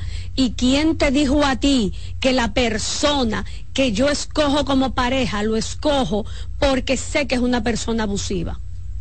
¿Quién te dijo a ti que yo tengo un clasificado en mis redes sociales diciéndole toda persona que sea violenta, por favor contactarse conmigo para tener amores. No. O en la primera cita, después de decirme su nombre, me dice que es una persona violenta. Mira, yo soy una persona violenta, controladora, celópata. Eh, te voy a dominar, te voy a controlar y te voy a humillar. ¿Tú quieres tener una relación conmigo? ¿Quién se presenta así? Nadie, Heidi, imposible. Pero por favor, entonces dejen de hablar disparate. La víctima no permite la violencia en ninguna medida. La violencia se presenta como una estructura de construcción social que en los temas de violencia hacia la pareja empieza desde lo sutil, imperceptible, cobijado bajo la sombrilla del amor, del yo te amo, del yo te quiero proteger, del tú eres mi pareja y por ende todos aquellos otros alegatos históricos que ya conocemos y se va produciendo de lo mínimo hasta lo máximo. ¿Que cuánto dura esa eh, construcción? No sé. Depende de cada relación, depende de cada dinámica, depende inclusive de cada tipo de agresor del que estemos hablando, porque el hipercontrolador no es lo mismo que el cíclicamente inestable, que el antisocial no son lo mismo, no son comparables ni siquiera. Por ende, cuando tú culpas a la víctima, tanto de dentro de la relación como de fuera de la relación, le están dando todos los elementos para permanecer en una relación de abuso. Porque si te quedas es malo, pero también si sales es malo. Porque entonces si yo decido irme, ay tú, pero tú debiste luchar más por tu matrimonio, a lo mejor hubieran ido a terapia, porque ahora esos muchachos se van a quedar sin padre. Entonces si vuelvo, pero ¿para qué tú volviste? ¿Para que te maten? Por eso es que matan a las mujeres. A ella le gustaba eso. A ella le gustaba eso, porque ella era masoquista, que él le hablara mal, ni siquiera la violencia física, a él le gustaba que le hablaran mal. Entonces, ¿qué hago? Me desaparezco, abro un hoyo y le digo, tierra, trágame porque no hay respuesta correcta. No la hay. es complejo. En, la, en esa revictimización no hay respuesta correcta, porque no importa lo que usted escoja, a alguien se lo va a encontrar mal. Heidi, tengo que hacer una pausa comercial y al regreso continuamos hablando de este tema sobre la violencia que cala ¿verdad? de nuestra sociedad, lamentablemente. Y es bueno tener la orientación de un profesional que lo vive día a día, que lo trabaja, con mujeres, ¿verdad? En su mayoría maltratadas, aunque existe también en hombres y todo eso, pero las estadísticas dicen que son las mujeres las que lideran ser víctimas de maltrato. Vamos a hacer una pausa y al regreso continuamos. Estás escuchando Consultando con Ana Simón. Estás en sintonía con CDN Radio. 92.5 FM para el Gran Santo Domingo, zona sur y este. Y 89.9 FM para Punta Cana. Para Santiago y toda la zona norte en la 89.7 FM. CDN Radio la información a tu alcance. Envía tus preguntas a través del WhatsApp del programa 829-551-2525. Cansado, loco por salir de la rutina para vivir una experiencia inolvidable y aún no decides a dónde escaparte. Atlantic Tours te ofrece las mejores ofertas en resorts y excursiones en los principales destinos de República Dominicana. Contáctanos al 809-964-9714 para crear momentos inolvidables junto a nosotros. Encuéntranos en línea como atlantictoursrd.com o en nuestras redes sociales arroba Atlantic Tours RD y exploremos juntos las maravillas de nuestra bella isla. Atlantic Tours, Experience and Enjoy.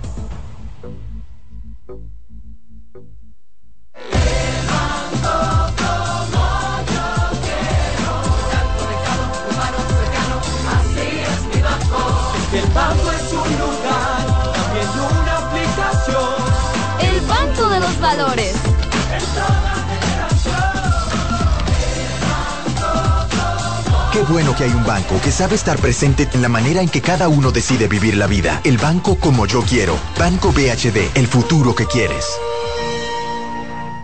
Hola, soy el doctor Franklin Peña. En cirugía plástica surgen muchas inquietudes. Muchas pacientes buscan soluciones mágicas y realmente hay protocolos y hay estudios que ya por muchos años demuestran qué procedimientos son seguros y cuáles no.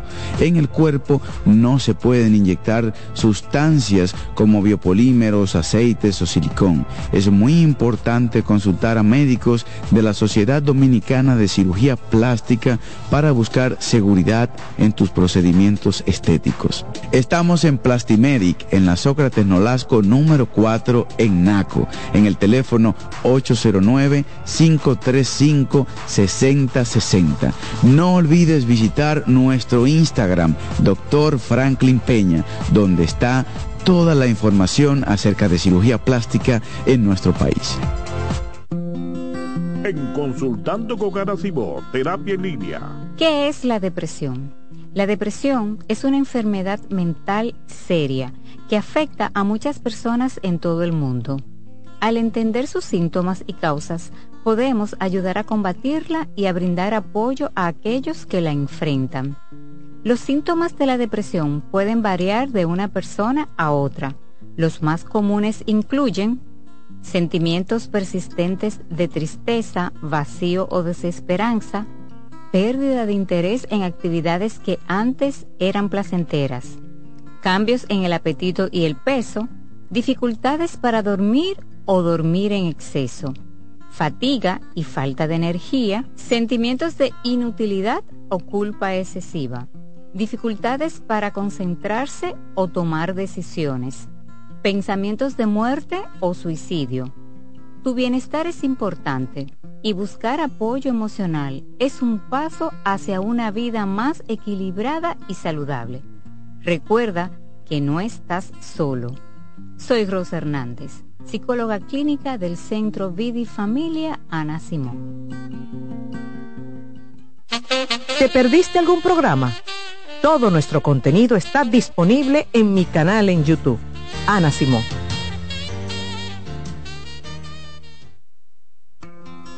en Consultando con Ana Simó, Terapia en Línea. Tu hijo está irritable, grita y se resiste a escucharte. Por lo general, existen conductas esperadas para cada periodo de desarrollo. Sin embargo, cuando afectan la dinámica del día y se tornan desagradables, es señal de alerta. Hagamos un ejercicio. Te haré tres preguntas y responderás rápidamente con un sí o un no. Tu hijo tiene más de 5 años y posee un adecuado lenguaje. Presenta dificultad para identificar y expresar lo que siente.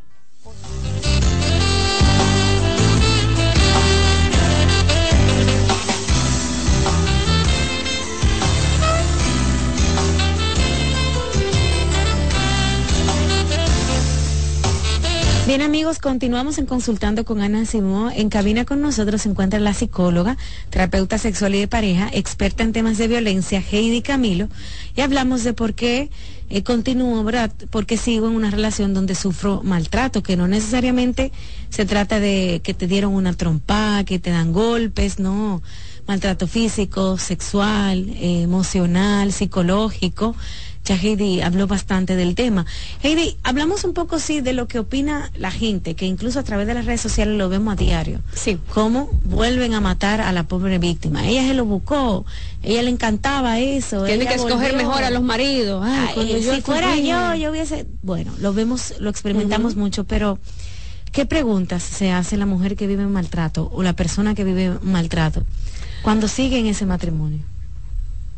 Aparecen un sinnúmero de eh, confrontaciones que van a depender mucho del nivel del ciclo, o mejor dicho, de la fase del ciclo de violencia donde esté viviendo. Generalmente las preguntas de permanencia aparecen en la fase de la luna de miel. Cuando hablamos del ciclo de la violencia, hablamos de tensión, explosión y luna de miel. Hablamos de que en la fase de tensión hay un aumento del malestar donde se van a dar pequeñas explosiones de parte de la persona agresora, donde la mujer lo va a vivir como un estadio de expectativa, generalmente de pánico, donde algo va a pasar donde yo empiezo a ver a la otra persona cambiada, donde hay una acumulación de rabia, de malestar, de, de esa sensación, ¿verdad?, de inminente peligro. En la explosión no la tengo que describir porque es esa descarga violenta físico, emocional o emocional solamente, donde yo voy a terminar muy lacerada, donde generalmente se dan las denuncias por violencia, las separaciones intra y extra conyugal, es decir, me puedo separar viviendo dentro del mismo techo o me puedo ir de la casa. Y luego de ese estadio violento, de esa explosión violenta, aparece un espacio de como de tregua, resaca, aparece la luna de miel. En la luna de miel son todas estas conductas que buscan la reconciliación y la cohesión.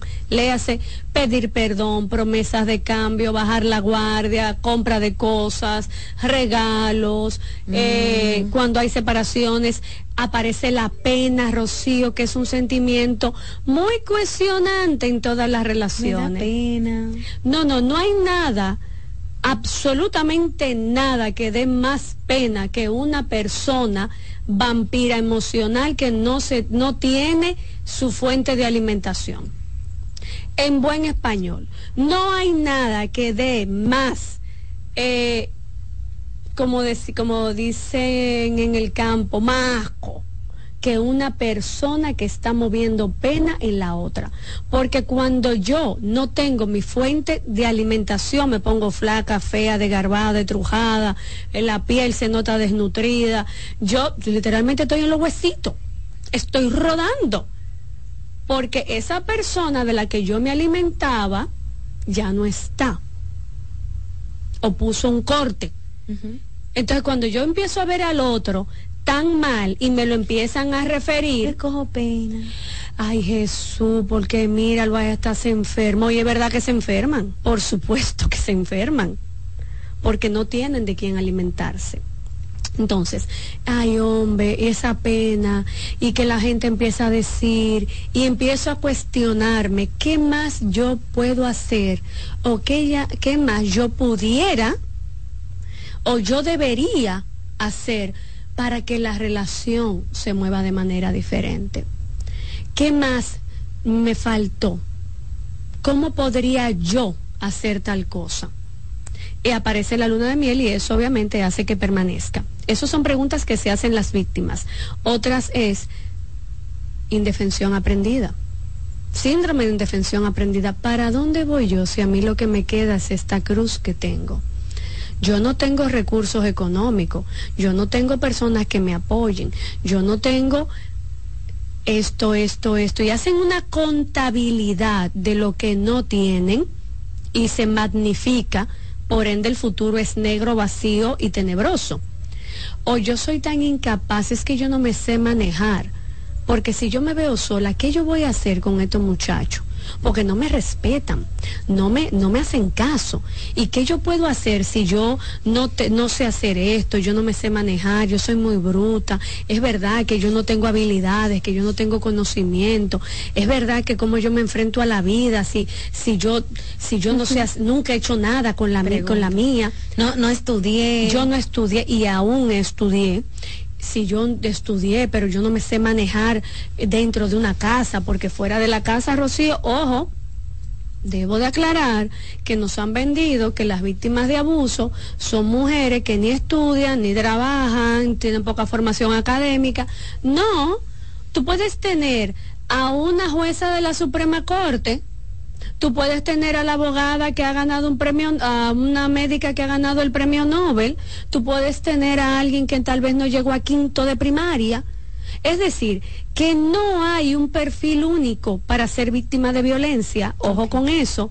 Tú puedes inclusive tener una persona dueña de una empresa, de una mega clínica, y ser víctima de violencia como la que vive a la orilla del río Sama, que cocina entre piedras porque ni un anafe tiene es la misma estructura que se mueve. O sea, puede ser una mujer que no haya estudiado, como puede ser una mujer incluso hasta VIP de un banco, súper inteligente. Hermana, yo tengo en mi consulta mujeres que no terminaron la primaria y que lo que hacen es rifar o llevar sane, vender arepa o vender chulito, o sea, arepita, hasta mujeres dueñas de empresas y no te estoy hablando de una empresa micro, te estoy hablando de macro. Y aún así sufren violencia. Mira, el mismo patrón idiosincrático, los mismos pensamientos, las mismas dudas, las mismas eh, herramientas coercitivas que utiliza el agresor, porque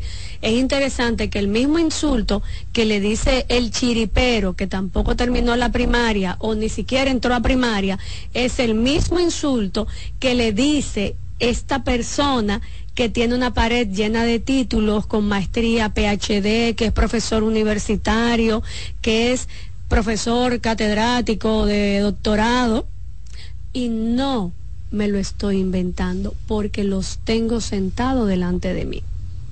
Aparte de las investigaciones que uno lee y las revisiones que uno va haciendo, ¿verdad? A nivel bibliográfico. A mí no me pueden contar con lo que yo trabajo. A mí no me lo pueden dibujar porque es lo que yo veo en el día a día. Entonces, no hay un elemento excluyente para ser víctima de violencia.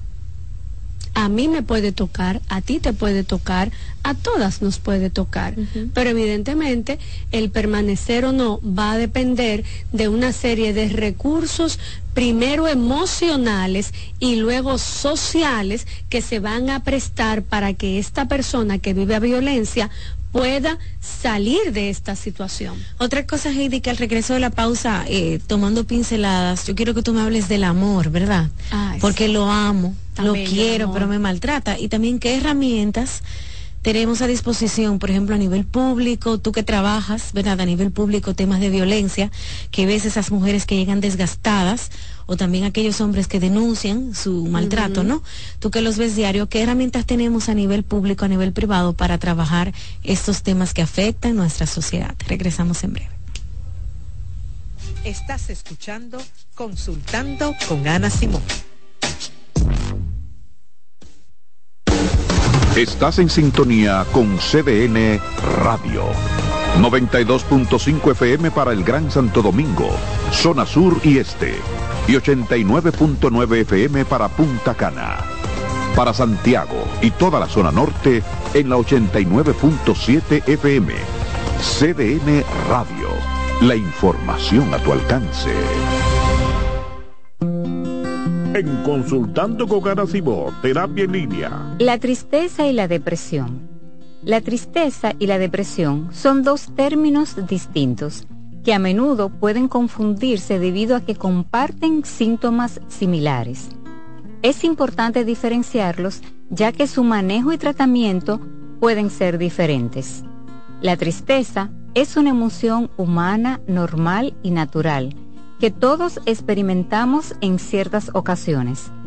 Puede ser una reacción temporal y adecuada ante eventos difíciles, pérdidas, decepciones o situaciones estresantes.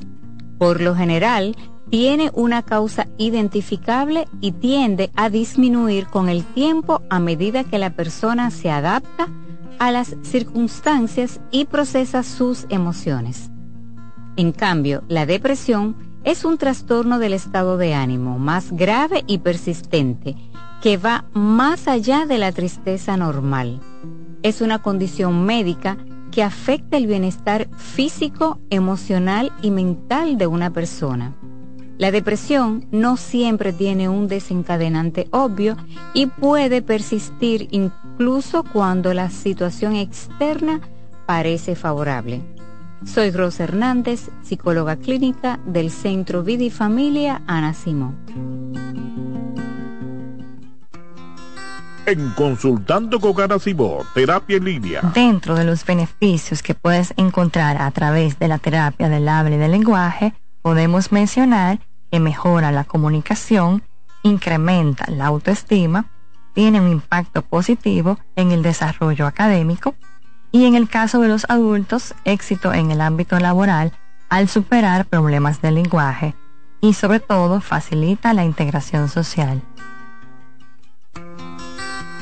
En Consultando con Terapia en Línea. Los abrazos para los niños son como el agua para una planta les ayudan a crecer sanos y felices y dar sus mejores frutos. Está demostrado que el niño durante la etapa de crecimiento necesita abrazos. Las razones son que ese contacto físico amoroso estimula el nervio vago y provoca que descienda la tensión acumulada durante el día. El abrazo libera dopamina y oxitocina, que son las hormonas del placer Además, reduce el nivel de cortisol asociado al estrés. Los adultos también necesitamos abrazos para estar sanos, pero hay una serie de carencias que normalizamos y generan en los adultos adicciones, como el tabaquismo. La pregunta es, ¿cuántos padres, madres o abuelos les dan a sus niños los abrazos que necesitan? Ante la duda, te damos las respuestas. Nunca son demasiados abrázalos. Cansado, loco por salir de la rutina para vivir una experiencia inolvidable y aún no decides a dónde escaparte. Atlantic Tours te ofrece las mejores ofertas en resorts y excursiones en los principales destinos de República Dominicana. Contáctanos al 809-964-9714 para crear momentos inolvidables junto a nosotros. Encuéntranos en línea como atlantictoursrd.com o en nuestras redes sociales arroba Atlantic y exploremos juntos las maravillas de nuestra bella isla. Atlantic Tours, Experience and Enjoy.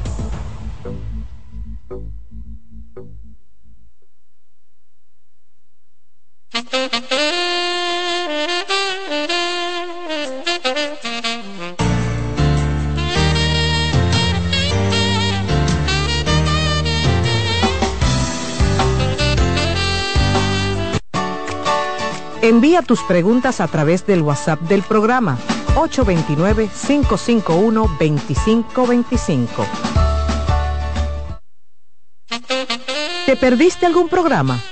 Todo nuestro contenido está disponible en mi canal en YouTube. Ana Simón. Sigue escuchando, consultando con Ana Simón.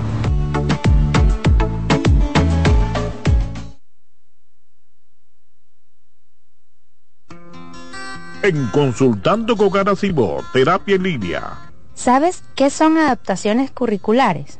Son acomodaciones que se realizan en un ámbito educativo a fin de brindar una respuesta efectiva a las necesidades especiales del estudiante. Hay dos tipos de adaptaciones. La primera, de acceso, que contempla todo lo que se refiere al espacio físico. Y la segunda son adaptaciones de contenido, aquellas que adecúan el programa curricular a las necesidades de este niño o adolescente. Su importancia radica en la mejora de la calidad educativa ya que potencializa las habilidades del estudiante. Si sientes que tu hijo necesita adaptaciones curriculares, haz una cita conmigo que pueda ayudarte. Soy Lacey Cabrera del Centro Vida y Familia Ana Simó y puedes solicitar una asesoría al 809-566-0948.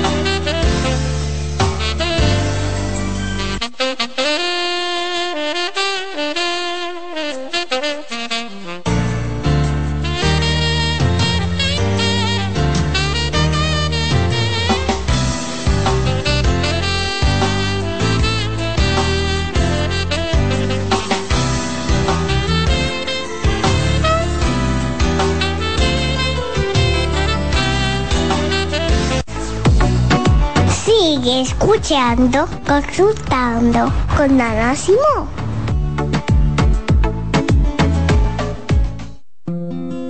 En Consultando con Garacimo, Terapia en Línea. La tristeza y la depresión. La tristeza y la depresión son dos términos distintos que a menudo pueden confundirse debido a que comparten síntomas similares. Es importante diferenciarlos ya que su manejo y tratamiento pueden ser diferentes. junto a Heidi Camilo, que es terapeuta sexual y de pareja, y también es eh, experta en temas de violencia. Yo le pregunté a Heidi sobre el amor, Heidi, porque es duro al hombre, el hombre que tú amas, la mujer que te ama, que te maltrate. Mira, eso es lo más complicado. Por eso es que es tan difícil de salir de una relación de abuso, porque por un lado es la persona que dice amarme y cuya idea de amor está completamente distorsionada, porque usted le pregunta a la persona agresora si ama a la pareja y te va a decir que sí que le ama, pero la, la conceptualización de amor que tiene está completamente errada y disfuncional, por eso es que es tan complicado de que asuma otras manifestaciones de amor realmente nutritivas, es decir, realmente saludables. Entonces, si yo que vivo con una persona que dice amarme y que en momentos tiene conductas realmente, entre comillas, de amor, de cuidado, de protección, de compañía, de buenos tratos, entre comillas, en un periodo X, porque el problema es la sumatoria. La sumatoria de las conductas maltratantes le ganan pero multiplicado a las buenas. Por eso es que es tan complicado el tema de estas relaciones de abuso y que por otro lado tenemos una inversión sobre todo emocional, social, familiar, muchas veces hay hijos por el medio, ya tenemos muchísimo tiempo juntos. Y óyeme, es difícil porque yo le amo, pero amo las partes que me movieron a escogerle como pareja. Y por eso se lucha tanto, por eso se batalla tanto, porque si no hubiera amor, señores, se recoge y se va. Ay, a, a mí no me gustó fulana. Mira, usted antes de casarse a lo mejor besó 15 sapos o 15 príncipes pero sucede que el príncipe que besó después se le convirtió en sapo. Ese es el tema. Heidi, a nivel público y a nivel privado, ¿qué opciones hay para las personas que viven maltrato? Bueno, para nivel público, eh, las personas que ponen una denuncia ante la Fiscalía del Distrito Nacional, está el Centro de Atención a Sobrevivientes de Violencia, está el Centro de Reeducación Conductual para Hombres, que trabajan a nivel psicoterapéutico. A nivel privado, bueno, hay... Eh, ONGs, que las ONG están como en el cruce, el cruce de lo público y lo privado, ¿verdad? Hay distintas ONGs que trabajan el tema de violencia, como es el PACAM. A nivel privado hay eh, muchos especialistas que están formados en el tema de violencia intrafamiliar y, repito, es importante que si usted a nivel privado va a consulta, que debería de ir porque la violencia por sí sola ni se identifica ni se trabaja, tiene que preguntar que esta persona sea especialista en violencia. Okay.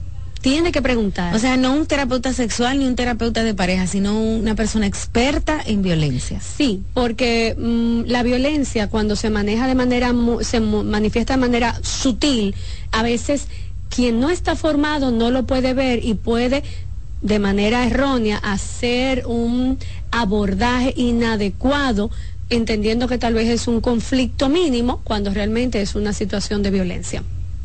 Heidi, gracias por estar aquí en el programa. Recuerden que este contenido queda disponible en YouTube. Entren a la página de la doctora mismo, Ana Simó, y encontrarán las recomendaciones de Heidi. También pueden hacer una cita con ella de manera ya profesional, ¿verdad? Llamando al 809-566-0948 y 829-622-0948.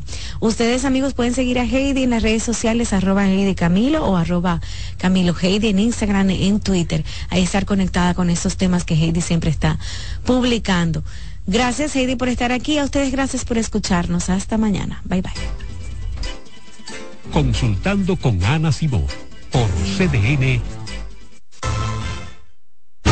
Escuchas CDN Radio, 92.5 Santo Domingo Sur y Este, 89.9 Punta Cana y 89.7 toda la región norte.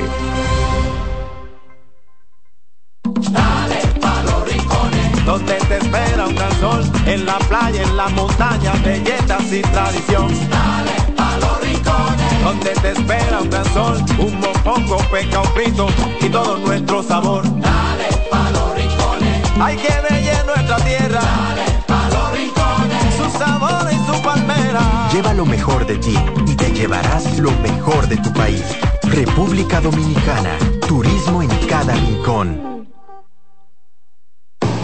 Lotoloteca tiene dos nuevos ganadores. Y esta vez reciben cada uno 24 millones 353 mil 388 pesos. Estos ganadores del Lotoloteca hicieron sus jugadas el lunes 26 de junio en el ensanche Ercilia Pepín, municipio San Francisco de Macorís. Y en Atodamas, provincia San Cristóbal.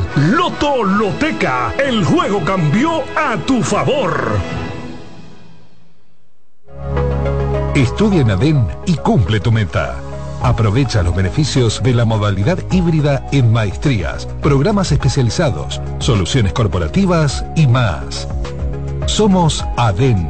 Formamos a los líderes de la región. Contáctanos al 182-9659-9921 o encuéntranos en Torre Empresarial Blue Mall, piso 22. ADEN te acompaña. Se acerca la temporada más bella del año y nosotros en Carrefour te ayudamos con tus compras navideñas, ofreciéndote una gran variedad de artículos para el hogar, decoración, textil y nuestra tradicional feria de vinos del 22 de noviembre al 12 de diciembre, donde encontrarás una gran variedad de vinos de todas las regiones del mundo, con super descuentos de temporada. También una diversidad de canastas y bonos de regalo en diferentes rangos de precios. Visítanos en Autopista Duarte, kilómetro 10 y medio, y en Downtown Center, de lunes a domingo, en horarios de 8 de la mañana a 10 de la noche. Despiértate bien temprano, muestra tu alegría.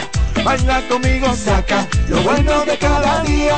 Empieza un nuevo camino, con mucho optimismo y ánimo. Desayunemos junto en familia, desde el lunes hasta el domingo. Sentado en la misma mesa, tengamos siempre arriba la cabeza. Disfrutemos lo más simple de la vida Harina Manicera, saca lo bueno de cada día. Los juegos de la NBA están en CDN Deportes. La 78 octava temporada regular de la NBA, que se extiende hasta abril del 2024, así como los playoffs, que comienzan el 20 de abril.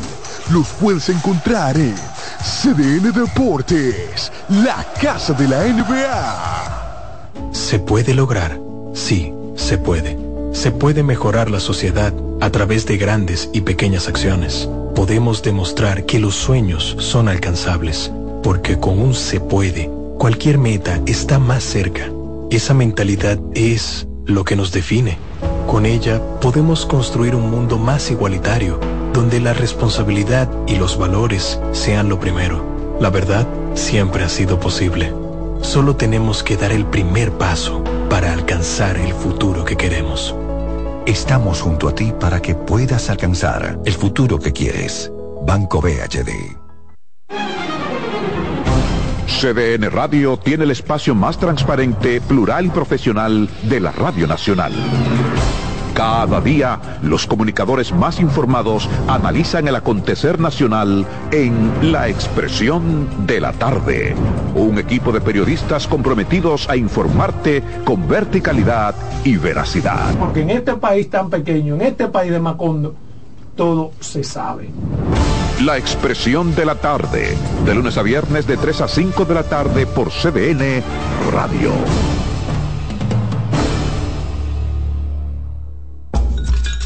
Un ama de casa, una periodista, un reportero y un productor comparten la mesa para servirnos todas las informaciones y el entretenimiento que caben en el plato del día. De lunes a viernes a las 12 del mediodía, estamos seguros que vamos a dejarte sin vida, información y buenas conversaciones.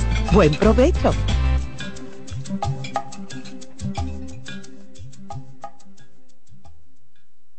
En CDN Radio, la hora 11 de la mañana. Reyes con mucho más variedad. El periodista más versátil de la Radio Nacional. Reyes con mucho más variedad que hay que oír. Todos los segmentos, informaciones y premios que solo él te brinda con alegría. Reyes con mucho más variedad. El programa que lo tiene todo. Oh. Reyes Guzmán con mucho más variedad a las 2 por CDN Radio. Lo que hay que oír.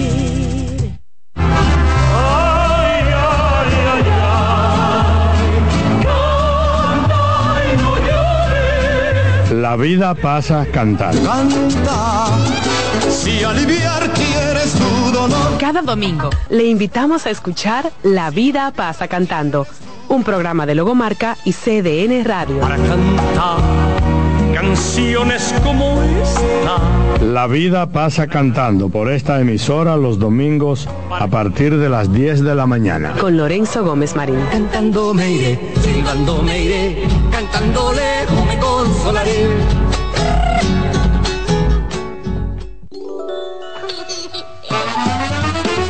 Este programa es avalado por la Sociedad Dominicana de Pediatría.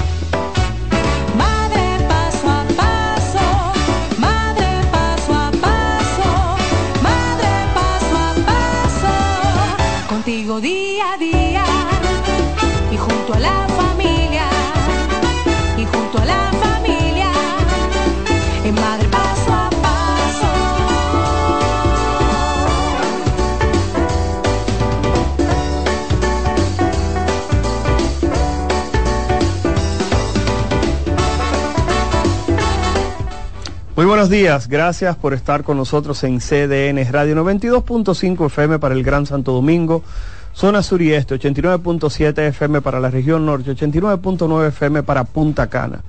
Señores, está dando inicio el programa para ser mejores madres y mejores padres. Como hemos dicho siempre, dicen por ahí que los niños vienen con el pan debajo del brazo. Sin embargo, aquí, en Madre Paso a Paso, le pedimos a Papá Dios que los envíe con un pequeño manual para que por favor no metamos tanto la pata y no nos equivoquemos tanto los padres y podamos brindar una educación de calidad y con calidez.